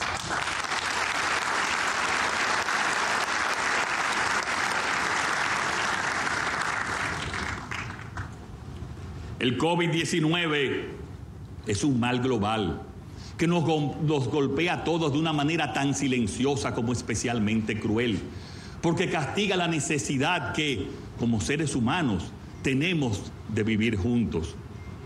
Un adversario tan terrible que nos obliga a tomar medidas excepcionales para defender la vida y nuestra forma de vivirla. El virus está poniendo a prueba toda nuestra estructura social, con consecuencias para nuestra salud y nuestro sistema sanitario, pero también la actividad económica, educativa, cultural y social. Por eso debemos actuar ahora y con contundencia. El actual sistema público de salud, pese a sus buenos profesionales, no ha tenido suficientes medios para paliar la pandemia o para articular políticas de prevención ante ella. Por eso quiero anunciarles hoy, por eso quiero anunciarles hoy que nuestro gobierno pondrá en marcha un plan nacional de detección, aislamiento, rastreo y tratamiento de contagiados a una escala sin precedentes en nuestra historia, con el compromiso de garantizar el acceso a la vacuna contra el virus a toda la población dominicana tan pronto como esté disponible.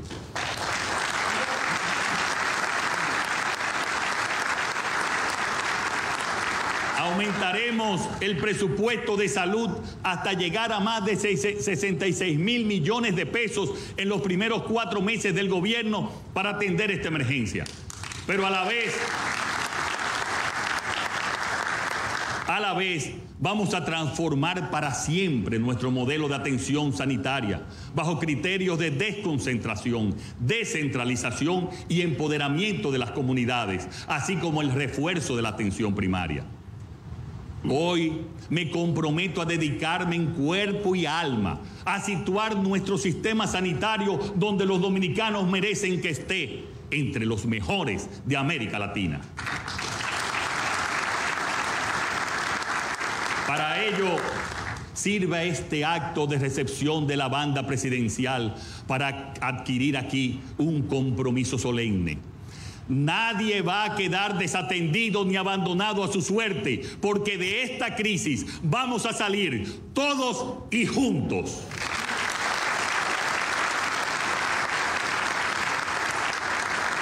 Bajo mi presidencia, el sistema sanitario no colapsará. Pero es importante que entendamos que después de casi seis meses de la aparición de la pandemia en el país, Recibimos la conducción del gobierno en plena expansión del virus, ya con 1.400 fallecidos y más de 85.000 contagiados. En los próximos meses aumentaremos el número de camas donde sea necesario. Duplicaremos nuestra capacidad de camas en las unidades de cuidados intensivos. Pondremos en marcha 12 hospitales temporales. Formaremos a más de mil médicos y enfermeras en un gran programa nacional para ser más eficaces en la lucha contra la pandemia. Tal empeño será posible porque vamos a reestructurar la arquitectura institucional del Estado para eliminar los organismos e instituciones innecesarias o con duplicidad de funciones y destinaremos esos fondos a la inclusión de más de 2 millones de ciudadanos al seguro familiar de salud, de forma que para diciembre de este año la salud pública dominicana será universal y gratuita.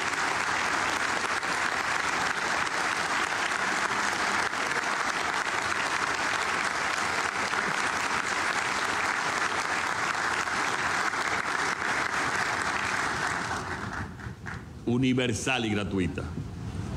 Pueblo dominicano, la pandemia es global y la crisis económica que ha traído consigo también lo es. El daño causado ya es mayor desde la Segunda Guerra Mundial. El Banco Mundial, el Fondo Monetario Internacional y la Organización para el Desarrollo y la Cooperación Económica proyectan un crecimiento global negativo, por lo que la recuperación no llegará ni rápida ni fácilmente. La reducción de la economía global significará intercambios comerciales dramáticamente inferiores entre los países. La revolución tecnológica que permitió que lo global se convirtiera en local provoca también que la reducción de la demanda mundial tenga consecuencias para el sector externo de nuestra economía y repercusiones en la producción, el empleo y el mismo consumo interno. Las prohibiciones y el temor a viajar reducen el número de turistas en nuestra isla Nuestras exportaciones sufren la depresión de la demanda mundial. Cierran pequeñas empresas y medianas, se pierden empleos y se consumen ahorros sin que nadie sea capaz de predecir ni el fin de esta pesadilla, ni su impacto. Esta crisis amenaza con tensionar al máximo las políticas fiscales y nos obliga a un manejo adecuado del gasto público para paliar los daños que ya sufren los sectores generadores de divisas. Y todo esto se desencadena en un contexto en el que los niveles de deuda pública, incluso antes de la pandemia, habían llegado ya a los límites de la imprudencia. La deuda consolidada de todo el Estado fue duplicado en la última década y solo esta semana, esta última semana, el déficit ha crecido en 25.600 millones de pesos. En el pasado no hubo un aumento del bienestar de los ciudadanos, pero sí un aumento de la deuda y de nuestro déficit. Este es el escenario al que nos enfrentamos hoy. Este es el balance que nos hemos encontrado.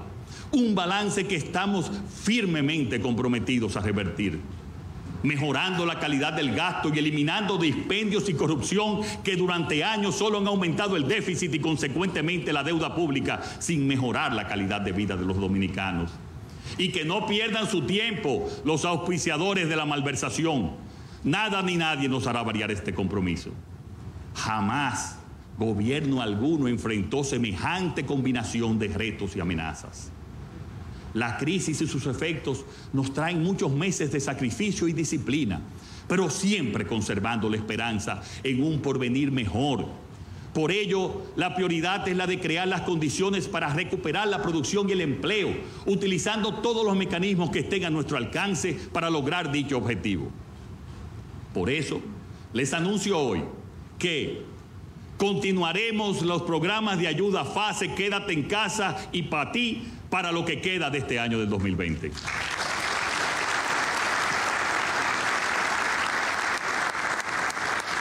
Extenderemos las facilidades tributarias, en especial para las pequeñas y medianas empresas, e implementaremos un programa de garantía y financiamiento sin precedente dirigido a los sectores afectados por la pandemia por más de 100 mil millones de pesos.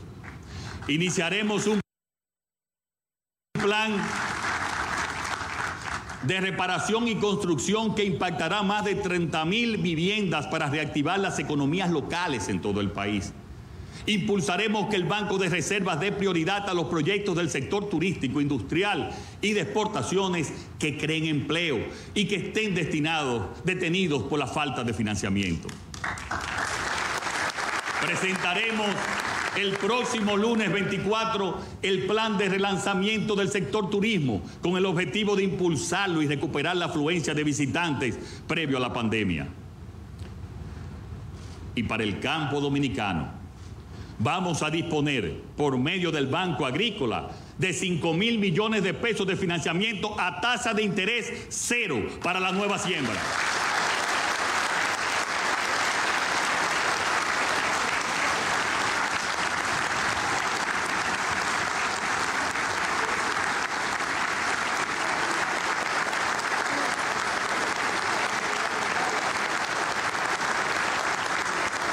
También apoyo a la comercialización y asistencia técnica para garantizar la seguridad alimentaria.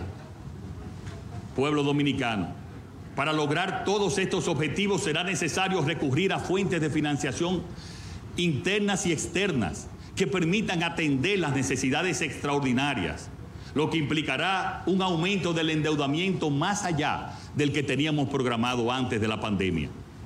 La magnitud de la crisis es tan descomunal que este nuevo gobierno hará lo que sea necesario, cuando sea necesario, y el tiempo que sea necesario para rescatar la economía y proteger a las personas y sus empleos.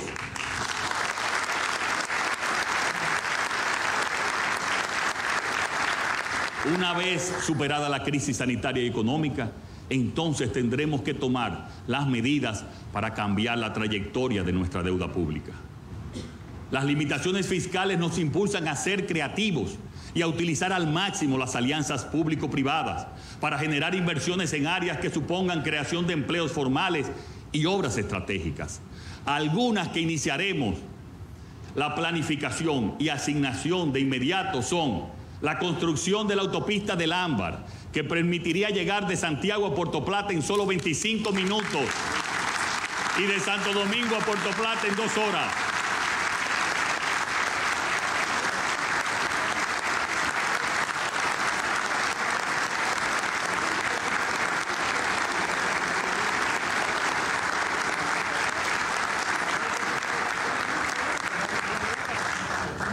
El turismo se va a recuperar y se va a recuperar con más fortaleza que nunca, que nunca.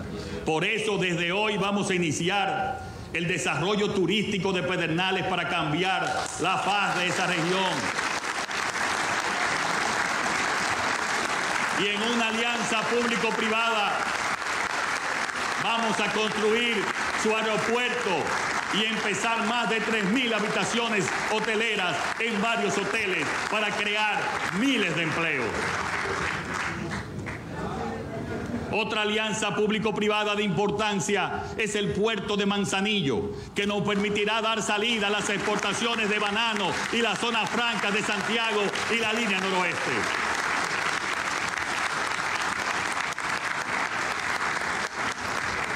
Quizás ahora el sector privado tenga sus lógicas reservas para iniciar nuevos proyectos, dada la situación delicada internacional.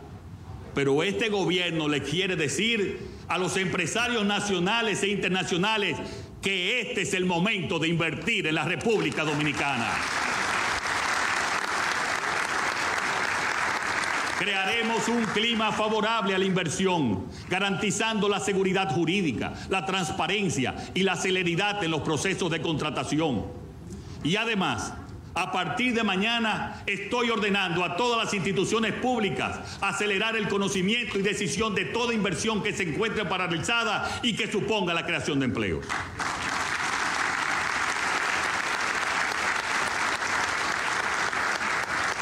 Asambleístas, la política exterior dominicana tiene que situarse como uno de los ejes de la acción gubernamental.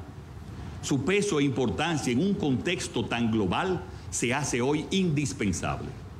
Quiero recordar aquí, en este punto y en tan importante acto, que nuestra nación no se circunscribe tan solo a los 48 mil kilómetros cuadrados que ocupa. A la República Dominicana la podemos encontrar también más allá de las costas azul turquesa del mar que bañan a esta dinámica y diversa región caribeña.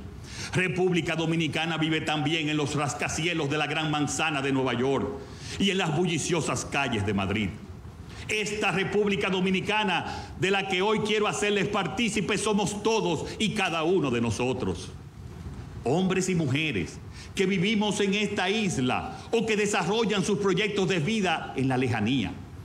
Es la república de aquellos que llevemos encendida por el mundo la llama eterna de la patria que nos legaron los trinitarios Gregorio Luperón y las hermanas Mirabal. Esta república que vive lejos de esta isla es la que ha mantenido su esfuerzo en un momento tan duro como este, aumentando las remesas para ayudar a sus familias. Ellos siguen demostrando su inmenso apego a esta tierra, colocada en el mismo trayecto del sol y de la luz. Tienen sus cuerpos fuera, pero su alma y su cultura permanecen entre nosotros. A esa querida diáspora en el exterior solo podemos decirle gracias, muchas gracias. Muchas gracias.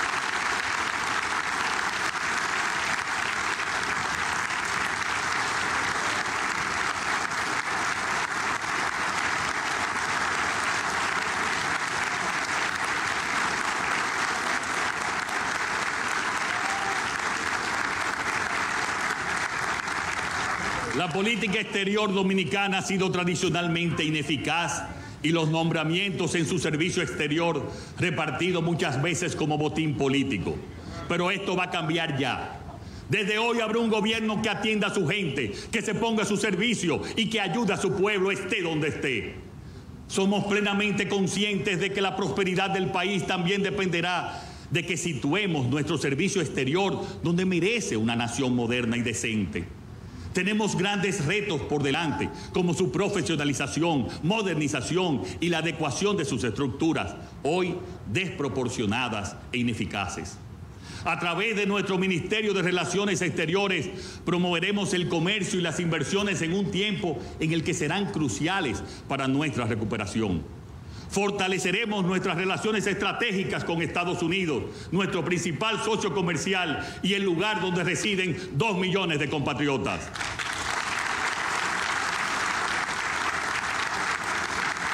Y seguiremos vigorizando nuestras relaciones con todas las regiones del mundo incluida la Unión Europea y especialmente con nuestros socios españoles. Y por supuesto, redoblaremos los esfuerzos para hacer un acto de transformación económica y promotor de la democracia y de sus valores en toda América Latina y el Caribe. La República Dominicana está perfectamente posicionada para aprovechar al máximo este reto histórico. Contamos con un ecosistema industrial y de zonas francas robusto y una proximidad envidiable con los principales mercados de consumo del mundo. Llegó el momento de maximizar nuestra posición geográfica en el continente americano para el restablecimiento de empresas y la creación de empleos y empleos. Señoras y señores, la relación bilateral con Haití es muy importante para la República Dominicana. Somos conscientes de que el éxito en esta relación depende de la presencia activa, consistente y perseverante de ambos estados. De ahí que debemos seguir fortaleciendo los instrumentos para una buena vecindad, fomentar el desarrollo integral de la frontera y diseñar una política de seguridad efectiva para ayudar al bienestar de las dos naciones. Pueblo dominicano, la verdadera razón de ser de un gobierno es el bienestar de su gente. Y no se puede aspirar a grados mayores de bienestar y de igualdad sin educación. La auténtica palanca transformadora de la sociedad es la formación y el conocimiento. Decía Bertolt Brecht aquello de que, ¿qué, ¿qué tiempos serán estos que hay que defender lo obvio?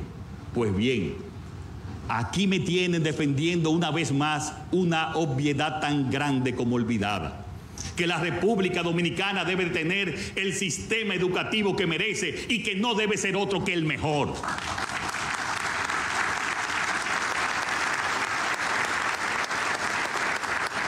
No por casualidad, el pueblo dominicano convirtió en un estandarte la legítima y necesaria demanda de que se destine el 4% del Producto Interno Bruto a la educación.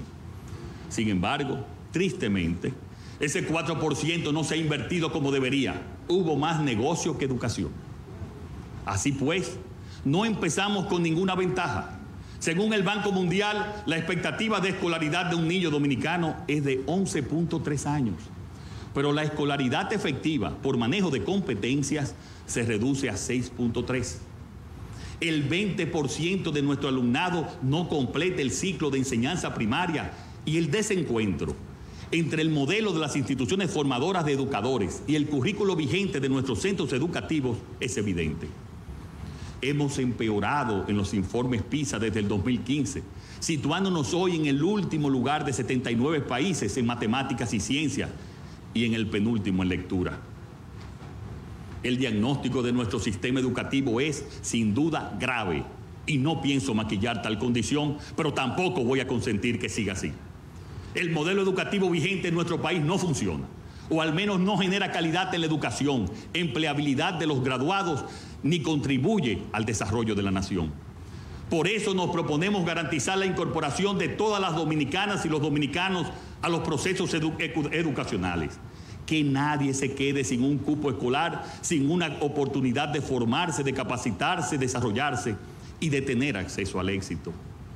Vamos a impulsar un modelo educativo basado en la generación de competencias útiles para la inserción social, pero útiles también para que nuestros jóvenes puedan desempeñar efectivamente un empleo de calidad, un empleo formal o crear sus propios negocios, si así lo deciden.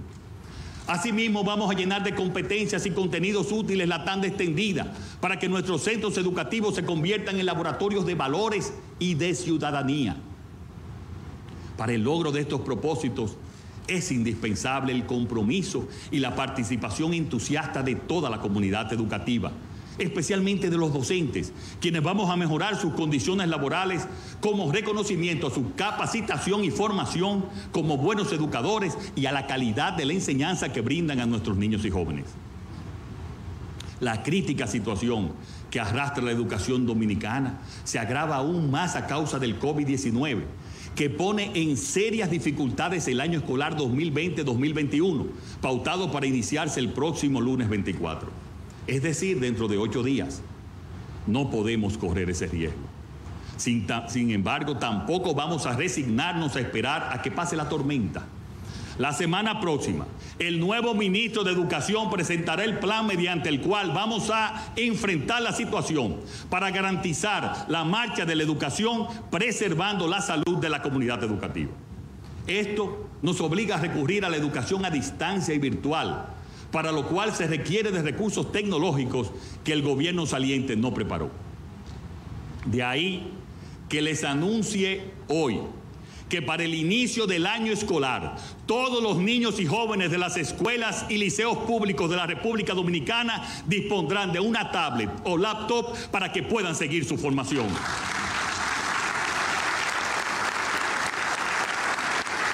Independientemente de cómo sea la evolución de la pandemia y su nivel económico.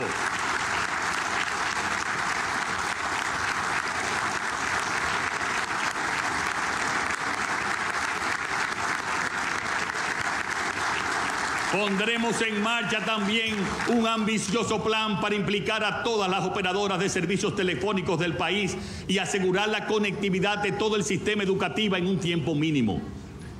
También nos hemos reunido con la rectora de la Universidad Autónoma de Santo Domingo para proveerla de una ayuda especial de tal manera que podamos garantizar su semestre con plena seguridad y de la mejor manera posible. Con estas medidas salvaremos el año escolar y universitario y eliminaremos de una vez y por todas la brecha digital que tan grande e insoportable es en nuestro país. Este es un cambio que transformará de una manera sin precedentes nuestro sistema educativo para siempre. Porque este gobierno que hoy empieza está convencido de que la apuesta por la educación es la única en la que se gana siempre pues estamos hablando del motor transformador de un cambio imparable y sin vuelta atrás. Apostando a nuestros jóvenes y por su formación, estamos apostando por el talento y el futuro. Y si lo conseguimos, llegaremos a tiempo a la cita histórica del progreso que la República demanda. Pero no existen transformaciones sin las reformas institucionales necesarias que garanticen que somos un pueblo de leyes y no una comunidad sometida a la cambiante voluntad de sus gobernantes. La historia no es lineal y en la República Dominicana hemos aprendido esa lección por las malas demasiadas veces. El inventario de trágicos retrocesos desde nuestra independencia así lo confirma. Nada sin esfuerzo está garantizado para siempre. Por eso, la vigilancia para mantener la democracia no termina nunca. Los aquí reunidos en la Asamblea Nacional, desde nuestras distintas responsabilidades institucionales, somos los guardianes del legado democrático y como tales no podemos fracasar en el objetivo de conciliar la libertad con la justicia. Porque sin justicia no puede existir la democracia.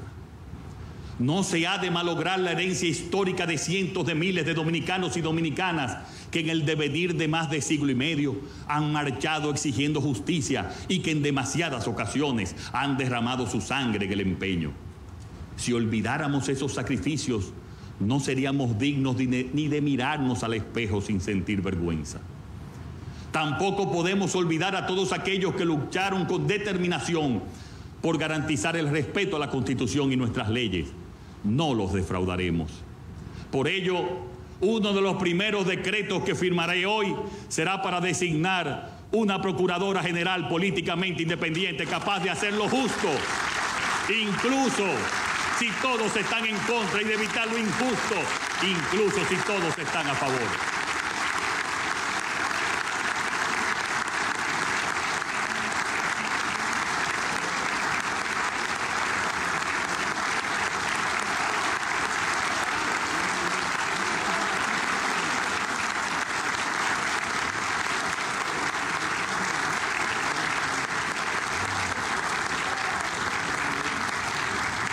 Sin ley no hay seguridad.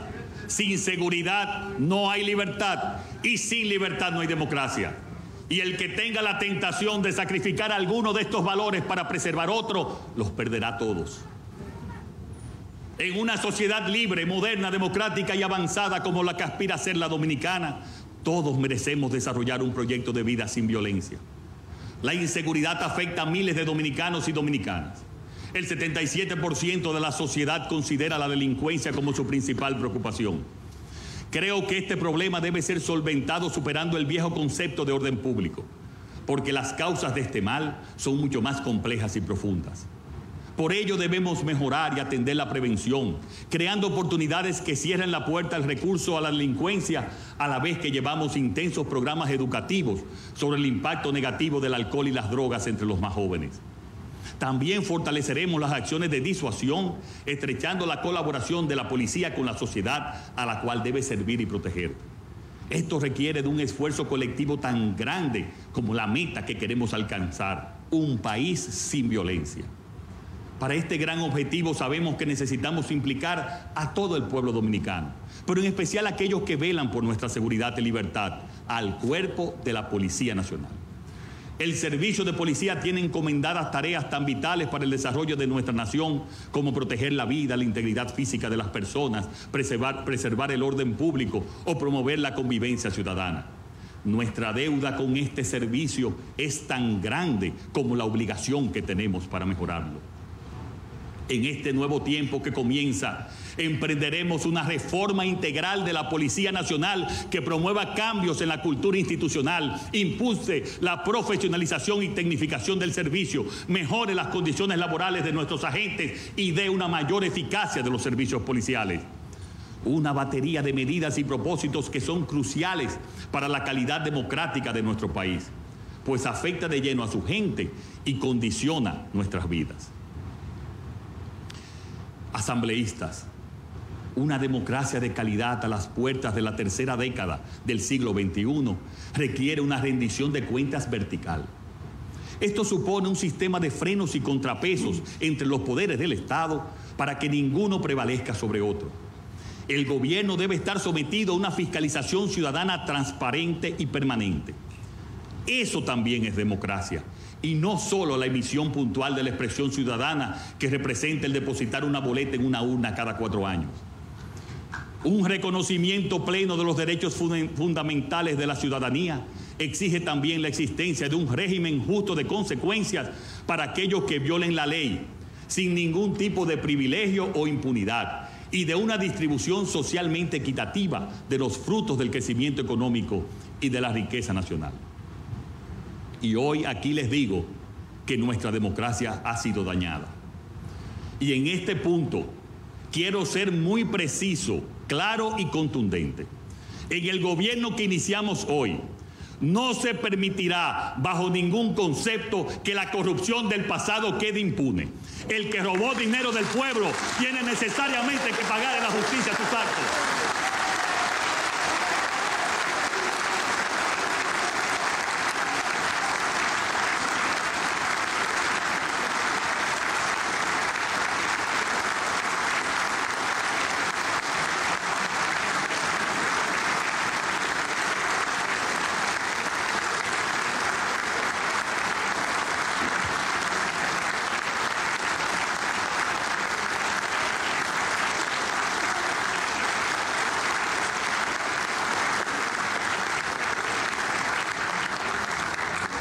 De igual manera, quiero hacerles una advertencia a los nuevos funcionarios que me acompañarán en el gobierno del cambio. No voy a tolerar ningún acto de indelicadeza y mucho menos de corrupción en mi gobierno. El funcionario que se equivoque con el dinero del pueblo será inmediatamente destituido y puesto a la disposición de la justicia.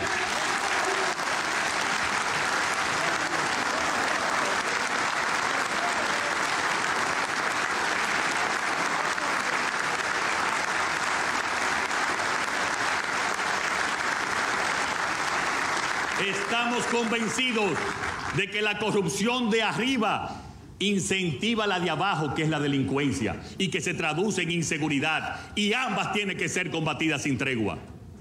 Quiero reiterar para que nadie se confunda que no habrá impunidad para la corrupción del pasado, ni tampoco para la que se comete en el futuro.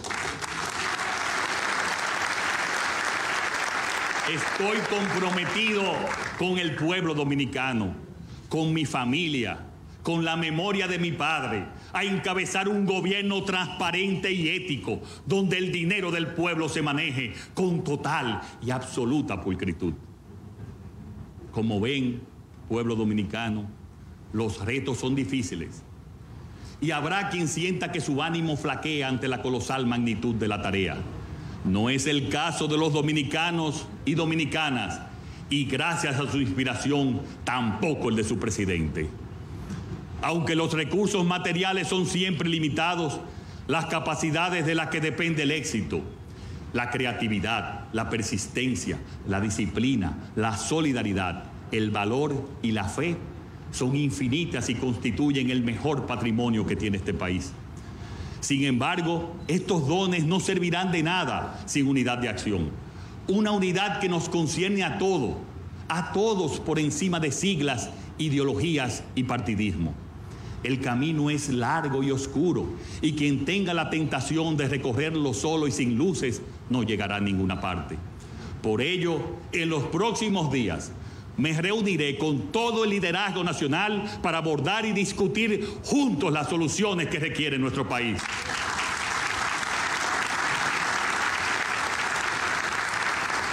La emergencia sanitaria y sus tremendas consecuencias en el tejido económico y social nos exigen estar a la altura de las circunstancias como pocas veces ha ocurrido en la historia de nuestra nación. Tenemos un examen con la historia y con las próximas generaciones que nos pedirán cuentas de nuestras acciones. Hemos de mostrar al mundo lo que somos capaces de hacer unidos en nuestra diversidad y fuertes en nuestra lucha.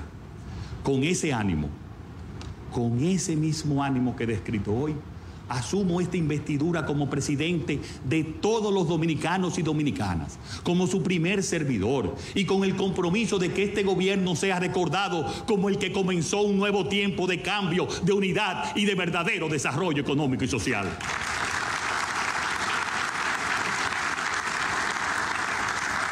Este gobierno no será de unos contra otros soy el presidente de todos en una nación de ciudadanos libres e iguales que tienen como objetivo histórico proteger y reconstruir nuestro país. Somos mucho más que 10 millones de personas que viven en esta parte del mundo. Somos una forma de ver la vida con los valores de la paz, la convivencia, la solidaridad y el progreso como corresponde a un país que quiere ser construido y disfrutado tal y como quiere su gente. Nuestra gente, nosotros, un nosotros que no excluye a nadie, porque es expresión de un espíritu colectivo de libertad y justicia que siempre ha guiado a nuestro pueblo y que fue la bandera que izaron hace 157 años aquellos 14 hombres en el cerro de Capotillo. La bandera con la que hoy me visto, la bandera de la libertad, la bandera de la esperanza, la bandera del progreso, la bandera de todos los dominicanos. Que viva la República Dominicana, que viva la República Dominicana.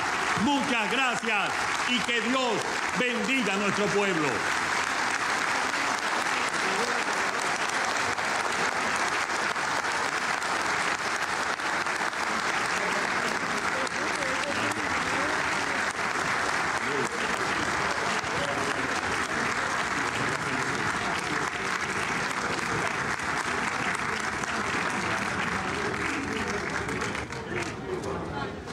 Finalizado el discurso del honorable señor presidente constitucional de la República, Luis Rodolfo Abinader Corona, para el periodo 2020-2024, cierro los trabajos de la Asamblea Nacional.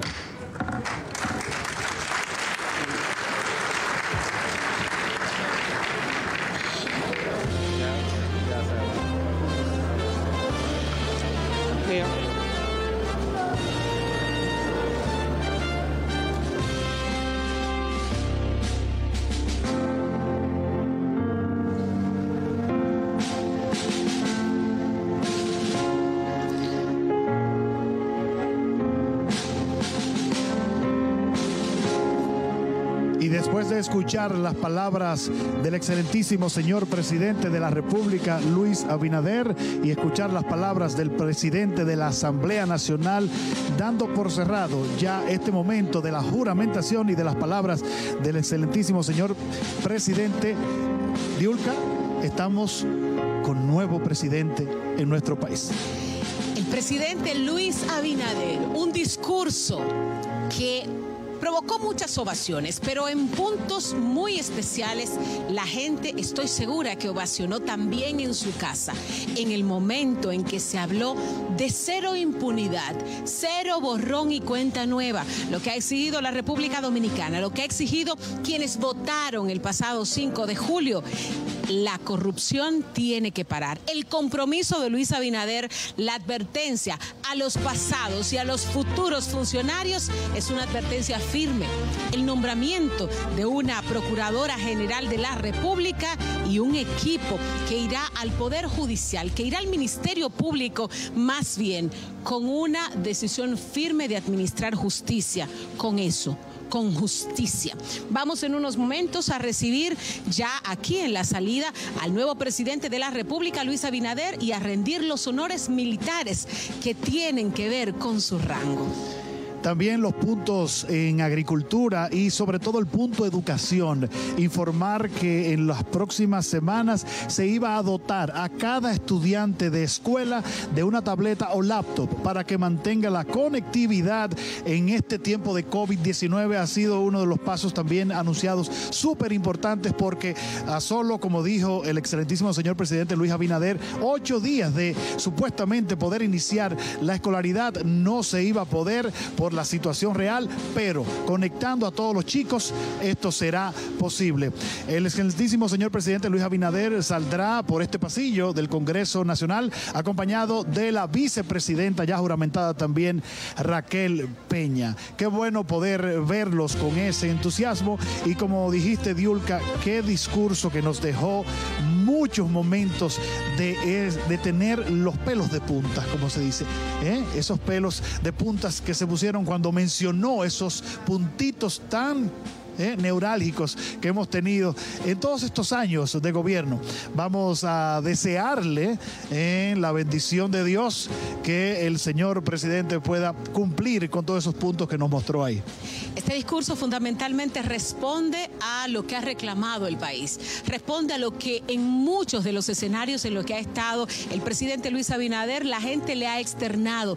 Queremos transparencia, queremos un mejor manejo de los recursos del Estado, queremos una mejor distribución, queremos más justicia para todos los dominicanos. Y a esto ha respondido en este discurso de toma de mando el nuevo presidente Luis Abinader, el presidente de todos los dominicanos. mexicanos. En breve estaremos viendo al excelentísimo señor presidente salir de las escalinatas del Congreso en compañía de su familia que eh, estuvo en todo momento disfrutando de este discurso y en compañía de la vicepresidenta Raquel Peña que también anda con su familia. Ya recibirán entonces por primera vez los honores militares como jefes de Estado de nuestro país. Mira, y antes del discurso del presidente de la República. También escuchábamos el discurso del presidente de la Asamblea Nacional, Eduardo Estrella, que también provocó mucha ovación la parte en la que dijo, todo el que tenga una cita con la justicia será llevado ante ella. De hecho, nosotros hemos estado muy de cerca en contacto con las redes sociales y las redes sociales están, por supuesto, siguiendo paso a paso todo este proceso de eh, llegada del nuevo presidente, todo lo que iba a decir, que ya lo dijo ante la Asamblea Nacional y también el compromiso que asume con este país. Y uno de los compromisos más importantes es ese.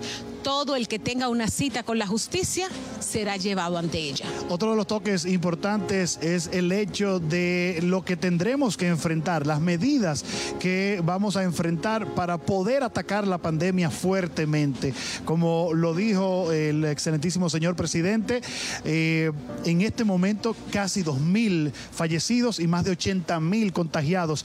Y lo anunció, lo dijo, tendremos que arreciar un poco la batalla, pero es lo que debimos hacer hace tiempo, arreciar esa batalla y entregarnos en cuerpo y alma como país, conjuntamente con el Estado y las instituciones que tienen que ver con la salud y luchar, luchar para poder salir lo más pronto posible. Estamos a la espera de eh, que a través de este pasillo que está detrás de nosotros, poder ver al jefe de Estado salir, al nuevo jefe de Estado y recibir los honores va a recibir los honores, los honores militares y de aquí se dirige al Palacio Nacional a juramentar a los nuevos ministros del gobierno. Ya la línea gráfica de todos, todas las instituciones o prácticamente eh, casi todas las instituciones han cambiado. Eso significa que a partir de ahora hay una nueva era en la República Dominicana. Hay un cambio y ese cambio también le toca a usted que nos ve a través de su pantalla.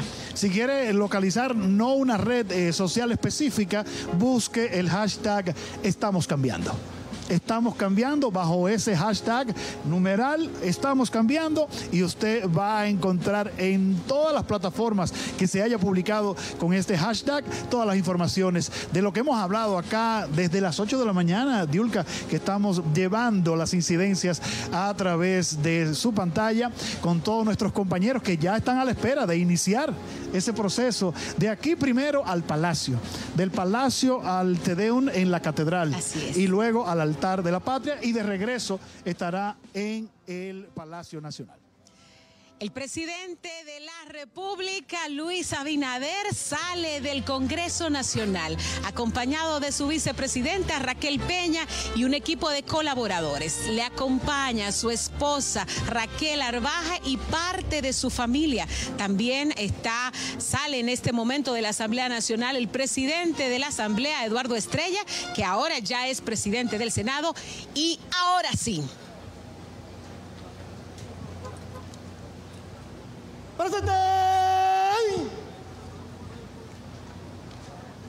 ¡Vamos!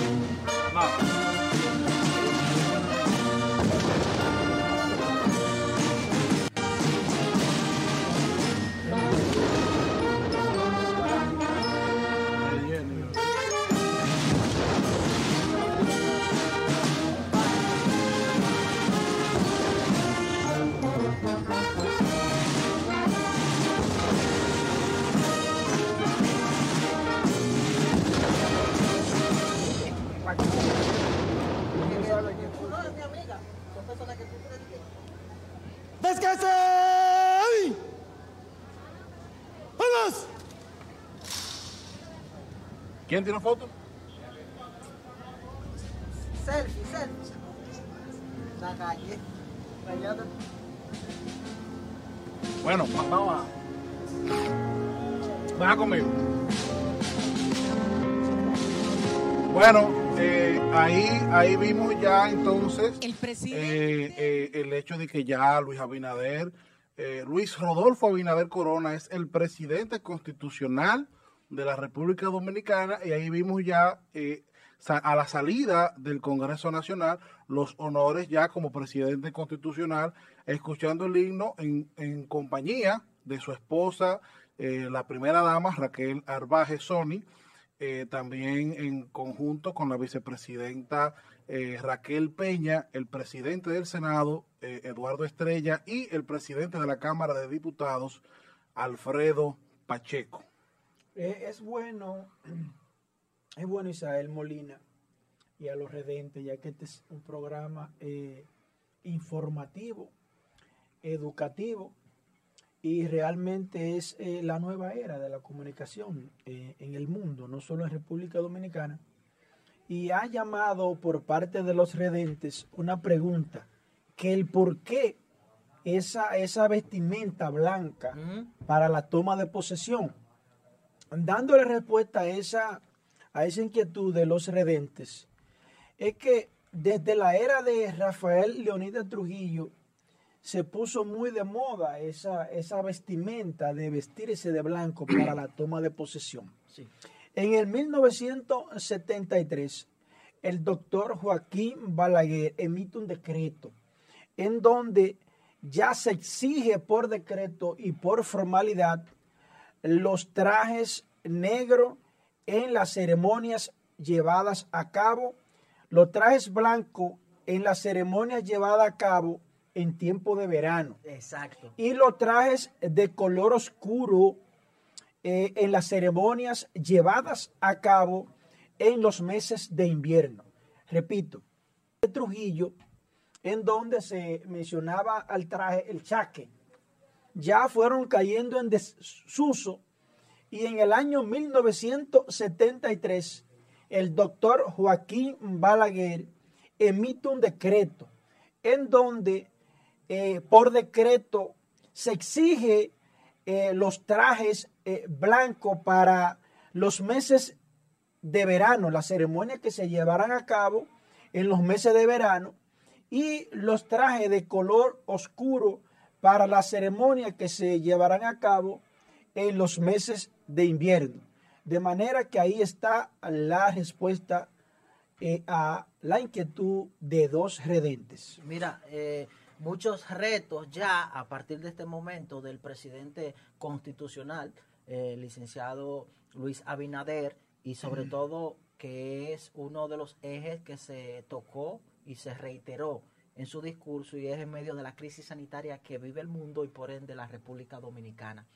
Yo creo que Luis Abinader enfrenta a la circunstancia más difícil en la toma de posesión en la historia de la República Dominicana, porque se enfrenta a una situación económica con doble, doble grado de negatividad. Si ustedes se dan cuenta, eh, la República Dominicana eh, ha tenido mayor gasto en medio de esta pandemia y sobre todo entonces con eh, la circunstancia de una recaudación muy inferior a lo que estaban acostumbrados. República Dominicana se vio obligada en primera, en primera instancia, a menos de tres meses del inicio del año, a aprobar un presupuesto complementario. Sí. Primera vez en la historia del país. Se estima que en los próximos meses el presidente constitucional, a partir de este momento, el licenciado Luis Abinader, estaría obligado también a aprobar otro, eh, otro presupuesto complementario para adecuar el presupuesto aprobado del año 2020. Que, que de hecho ya eh, eh, escuché que algunas de las, de las autoridades designadas Sí. en, en- en lo que tiene que ver con las recaudaciones están hablando de una posible reforma fiscal Sí, sí. eh, y ya hay reacciones. Por ejemplo, Circe Almanzar del sector industrial dice que esto no es momento para más impuestos. Exactamente, porque hay que, hay que aclarar, eh, si es una reforma fiscal, pudiese ser más aceptada, que no es lo mismo que una reforma tributaria. En la reforma fiscal lo que se atiende más como urgencia es la reducción del gasto.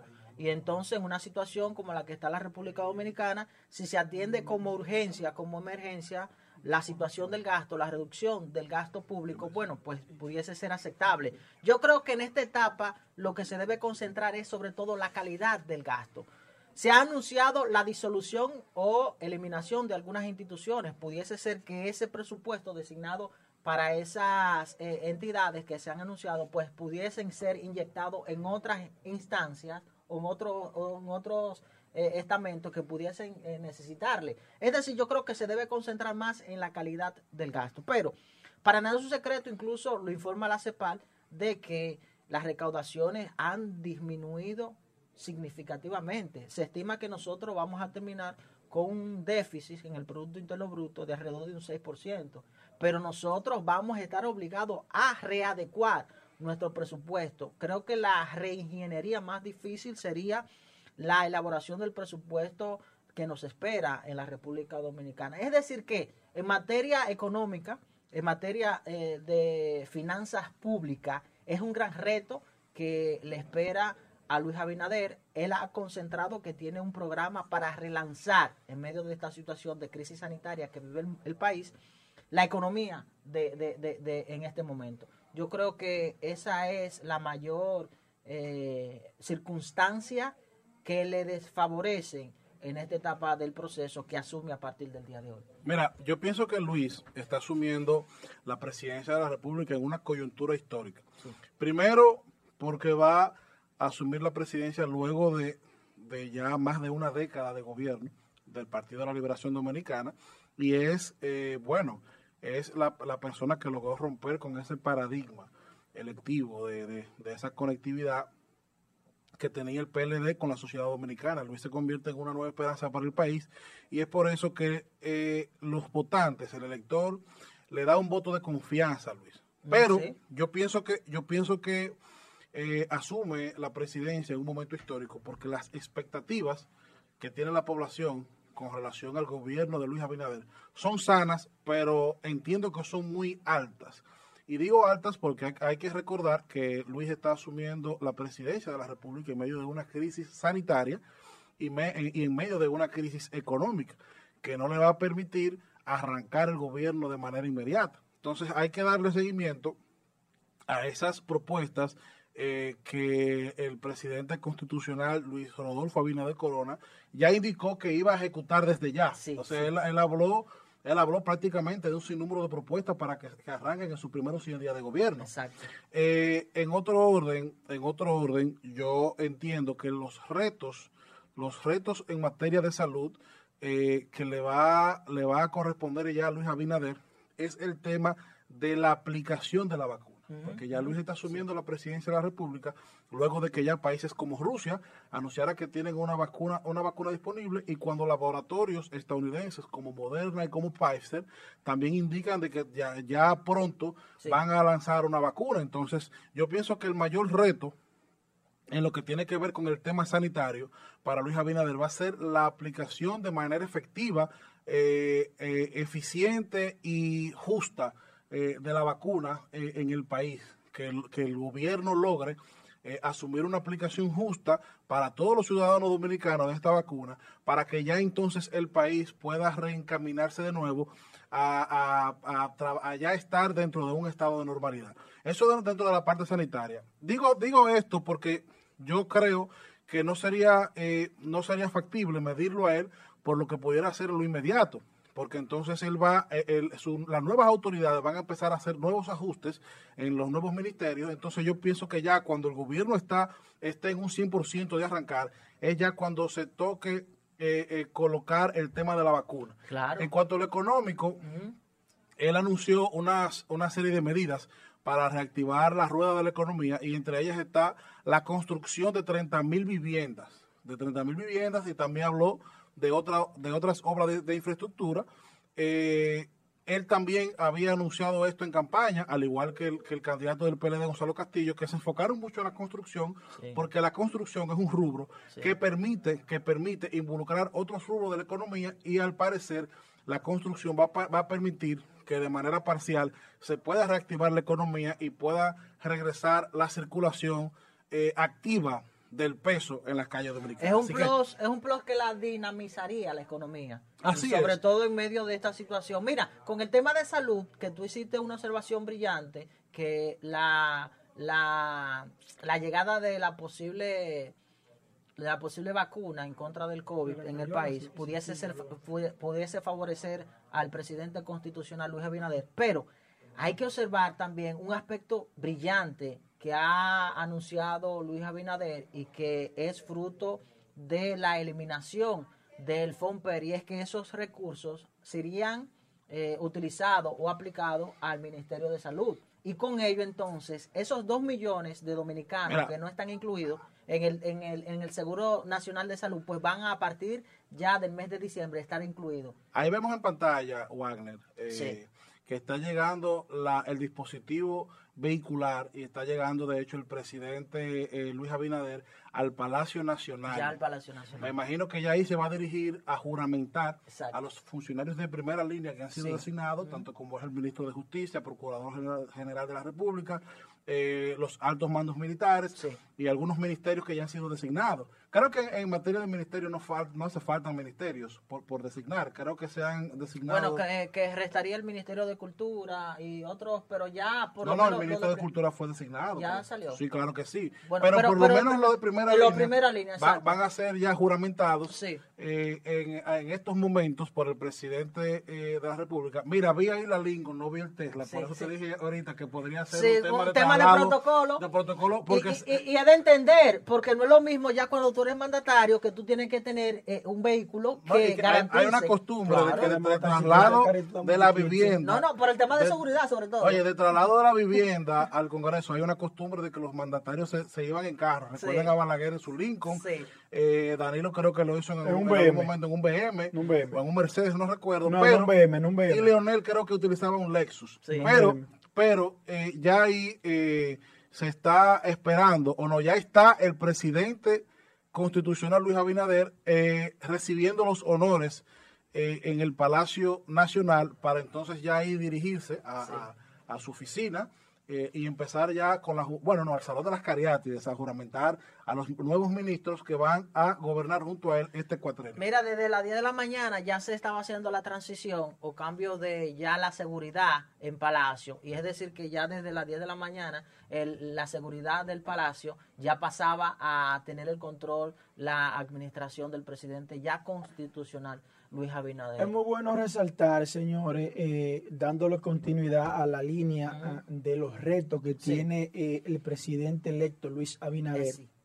Miren, señores, eh, un tema muy importante que es viene siendo la salud de un pueblo, la salud del sistema de justicia y es el tema de la impunidad, el régimen Sí, de consecuencia sí, sí. Que tanto la población le ha aclamado. Luis Abinader, como tanto eh, en este caso Eduardo Estrella, han hecho énfasis directo en su alocución en el día de hoy. Eh, Es decir, eh, dice Eduardo Estrella, el sistema de justicia tiene metas inconclusas. O sea, ellos están bastante focalizados en el sistema de justicia domini- dominicano. Así como también dice, todo el que tenga temas pendientes con la justicia va a tener que responder. Ese ha sido uno de los temas, de los retos más grandes que Luis Abinader pueda tener. Incluso yo lo pongo por encima de la pandemia. Porque la pandemia con una eh, vacuna, ya la pandemia deja de ser tan tenebrosa. Claro. Pero la- el tema de la corrupción es el tema central del presidente electo Luis Abinader. Sí. ¿Por qué? Porque la corrupción se puso de manifiesto en este último periodo del presidente Danilo Medina. Fue un desfifarro desmedido del erario público. Fue un descontrol en donde la regla era la excepción y viceversa, en donde la ilegalidad se convirtió en una legalidad, donde un grupo monopolizó todo el comercio, toda la estructura del poder, lo acumuló un grupo muy pequeño y lo convirtió en un monopolio empresarial, una mafia estructural que la trajo Joao Santana con aquel club de los 13 directamente desde Brasil y la instauró en el mismo palacio al lado de la oficina del presidente constitucional. Todas estas situaciones, señores, ha traído un golpe, una irritación en la población que fue la que se levantó a darle el voto en contra del presidente electo. Por consiguiente, el presidente electo tiene un reto y a la vez un compromiso con el pueblo dominicano de aplicar el régimen de consecuencia sin importar partido. Pero de hecho, ha venido con el discurso y el discurso lo ha hecho realidad porque llevó a dos personas que sin lugar a duda no le va a temblar el pulso. Y ese nombramiento, esa designación de Jenny Berenice y de Miriam Germán Brito es un mensaje claro y directo de que viene como tema principal de Luis Abinader el tema de la corrupción. Sí, vamos a continuar en unos minutitos con el tema de la corrupción, porque yo quiero también eh, tocar ese tema. Que es el, hombre Sí, exactamente, para eh, eh, hacer la observación de que en este momento se encuentra ya el presidente constitucional Luis Abinader firmando. Vamos a dejar las imágenes, por favor, ahí, Lucas. Perfecto. Firmando que podríamos ser ya su primer decreto de manera oficial. Presumo que ya es. Eh, ya no es por Twitter, ya decreto. Ya oh, designando las posiciones de primer orden, como tú dices, Isael, o de primera línea, de la que había ya eh, anunciado mediante tweet. O sea que ya en este momento sería el primer decreto, ¿verdad? Me gustaría saber qué número se le asignaría a ese primer decreto. Mira, y aprovechando antes de para mandar un saludo, con la misma numeración. ah, continúa. Eh, a, la magistrada eh, Juliana Ramia Capellán, que nos distingue con su sintonía. sí, nos vamos a las 2 y 30. Entonces, eh, resaltar la, la, sintonía de la magistrada Juliana Ramia Capellán, que está con nuestro hermano Santonio Espinal y que nos distingue con su sintonía. Mira, ese tema de la corrupción en la República Dominicana que yo creo en lo particular que adicional al tema de salud por la crisis sanitaria, que es primordial por default, pero quien promovió, quien inspiró y quien empoderó a esa población dominicana a desprenderse y salir desde sus hogares, personas que quizás no participaban en actividades de manifestaciones y de reclamo de empoderamiento social, fue el tema de la corrupción. Y si ustedes se dan cuenta, en el discurso del presidente constitucional, Luis Abinader, y también ya del presidente del Senado, Eduardo Estrella, fueron reiterativos con el tema del combate a la corrupción. Y cito textualmente de que hicieron énfasis de todo aquel que incurrió en prácticas dolosas, en prácticas de malversación del erario público y sobre todo antiética de la corrupción, deberá enfrentar a la justicia. Se ha sido, se ha sido preciso y conciso con el tema del combate a la corrupción. Y yo decía de que el discurso del Departamento de Estado de los Estados Unidos, la comparecencia del secretario de Estado de los Estados Unidos, las declaraciones del Departamento del Tesoro de los Estados Unidos han reiterativo han ido en esa línea. Yo espero, y es la fe de toda una sociedad, de toda una población, de todo aquel que incurrió en esa práctica ilegal, delictiva, dolosa, atentando contra el erario público, pues sea sancionado. Esa es la esperanza y creo que ese es uno de los temas principales que motiva e impulsa a esta administración que a partir de este momento ya oficial y es presidente constitucional Luis Abinader Isabel. Mira, ya, ya ahí vemos imágenes del, Salón de las Cariátides donde los, los nuevos funcionarios están ya en posición y a la espera de que el presidente electo entre y le tome juramento como nuevos ministros, eh, desearle a todos suerte en el ejercicio de sus funciones. Y mira, algo que agregar, algo, ¿cómo? Ah, algo, algo, algo que agregar, Sí. algo que agregar, y es que eh, uno de los grandes retos también que tiene Luis Abinader, y es un tema que creo que no lo hemos tocado, es continuar con el desarrollo del campo en la República Dominicana. Sí. Debe de mantener esa línea eh, del desarrollo del campo eh, y de las inversiones y las facilidades de los agricultores, porque una de las cosas más importantes, también una luz eh, importantísima que podemos resaltar, del, del gobierno saliente y es que en medio de la pandemia en ningún momento hubo escasez de alimentos, ni en los supermercados ni en los mercados. Y todo esto se debe, Wagner, al, al incentivo que dio el gobierno pasado al campo dominicano. Sí. Así que también Luis, dentro de sus prioridades, debe de mantener al campo eh, como, una, como una prioridad. Ahí estamos viendo imágenes de los ministros a juramentar Sí. eh, ya en el Salón de las Caridades. Y nada, Joel, solamente esperando mi- por la entrada del presidente. Sí, ya entonces nos restan unos minutitos de la producción especial, pero también eh, hay que resaltar que eh, se ha enfocado mucho en, el- en materia de seguridad y también se citó el relanzamiento de la Policía Nacional, de los cuerpos castrenses del país, y es un aspecto también importante porque en un momento dado eh, la Policía Nacional estuvo muy desacreditada, incluso eh, había perdido mucha credibilidad por parte de la sociedad. Y es un aspecto importante. Luis Abinader ha eh, emulado mucho ese discurso, el tema de la seguridad, y que es otro gran reto también que concentra parte de los retos que le esperan al presidente constitucional, Luis Abinader. Yo creo que en estos 100 días eh, hay muchas expectativas, hay mucha eh, esperanza de que se atiendan los temas fundamentales que ha demandado la población dominicana. Eh, creo que los principales aspectos en materia que le esperan de administración al presidente Luis Abinader son prácticamente esenciales para el desarrollo. Creo que es fundamental.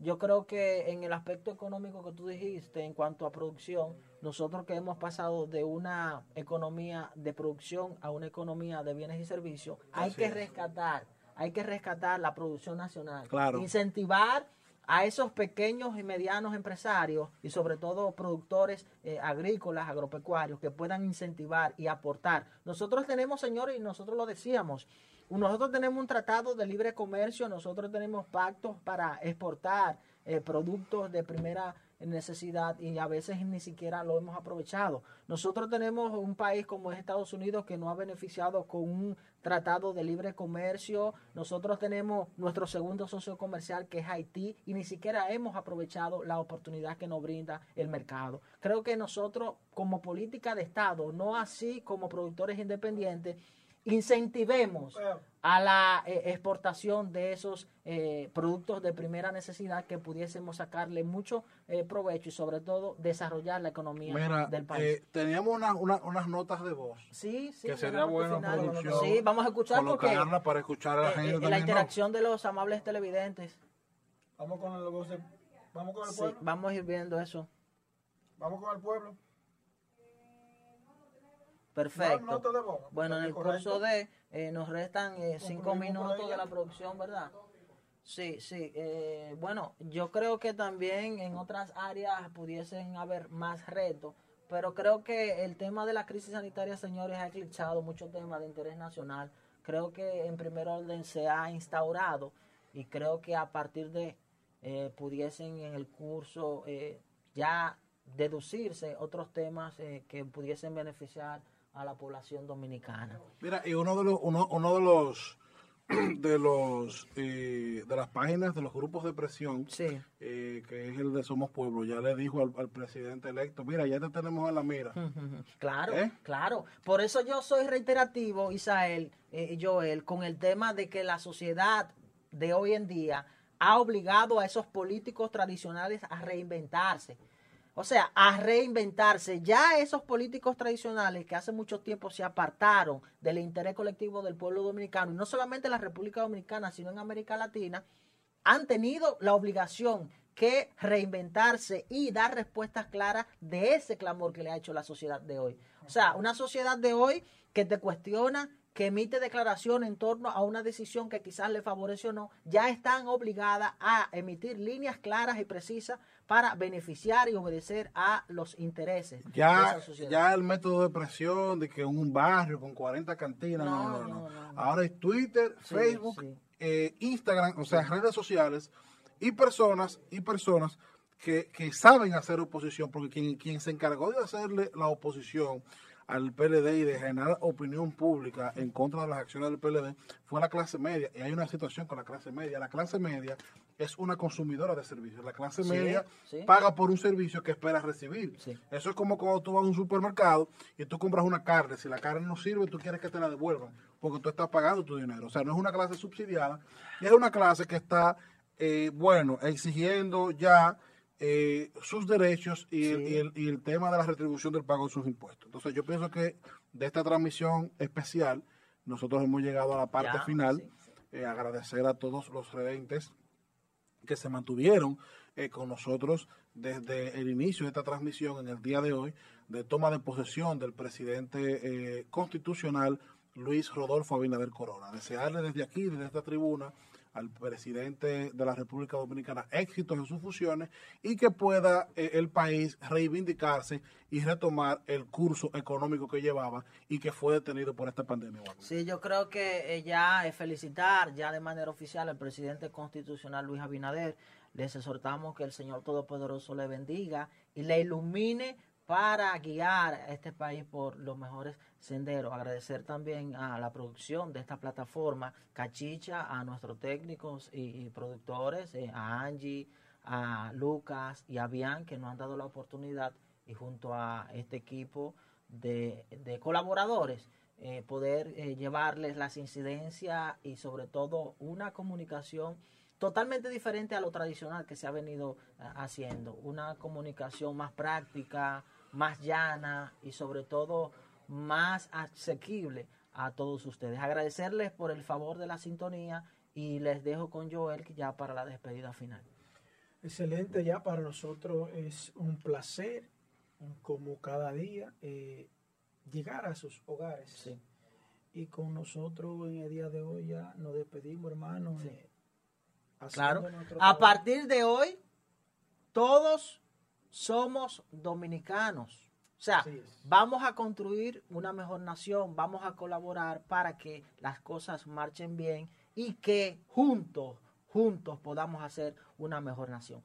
Gracias por la sintonía y hasta la próxima. Hasta mañana aquí con, Sí. con Asignatura Política. ¿eh? Mañana hay un banquete. A primera hora. Las primicias de Joel. Mañana viene la crítica. Sí, sí, sí, sí. El por qué Danilo salió corriendo. Vengo duro.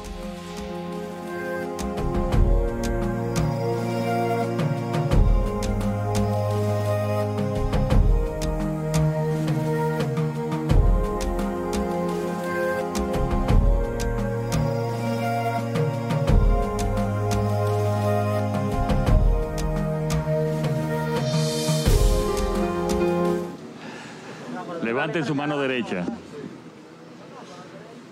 Juran ustedes ante Dios por la cumplir y hacer cumplir la Constitución y las leyes de la República y las responsabilidades atinentes a las funciones que hoy se le otorgan.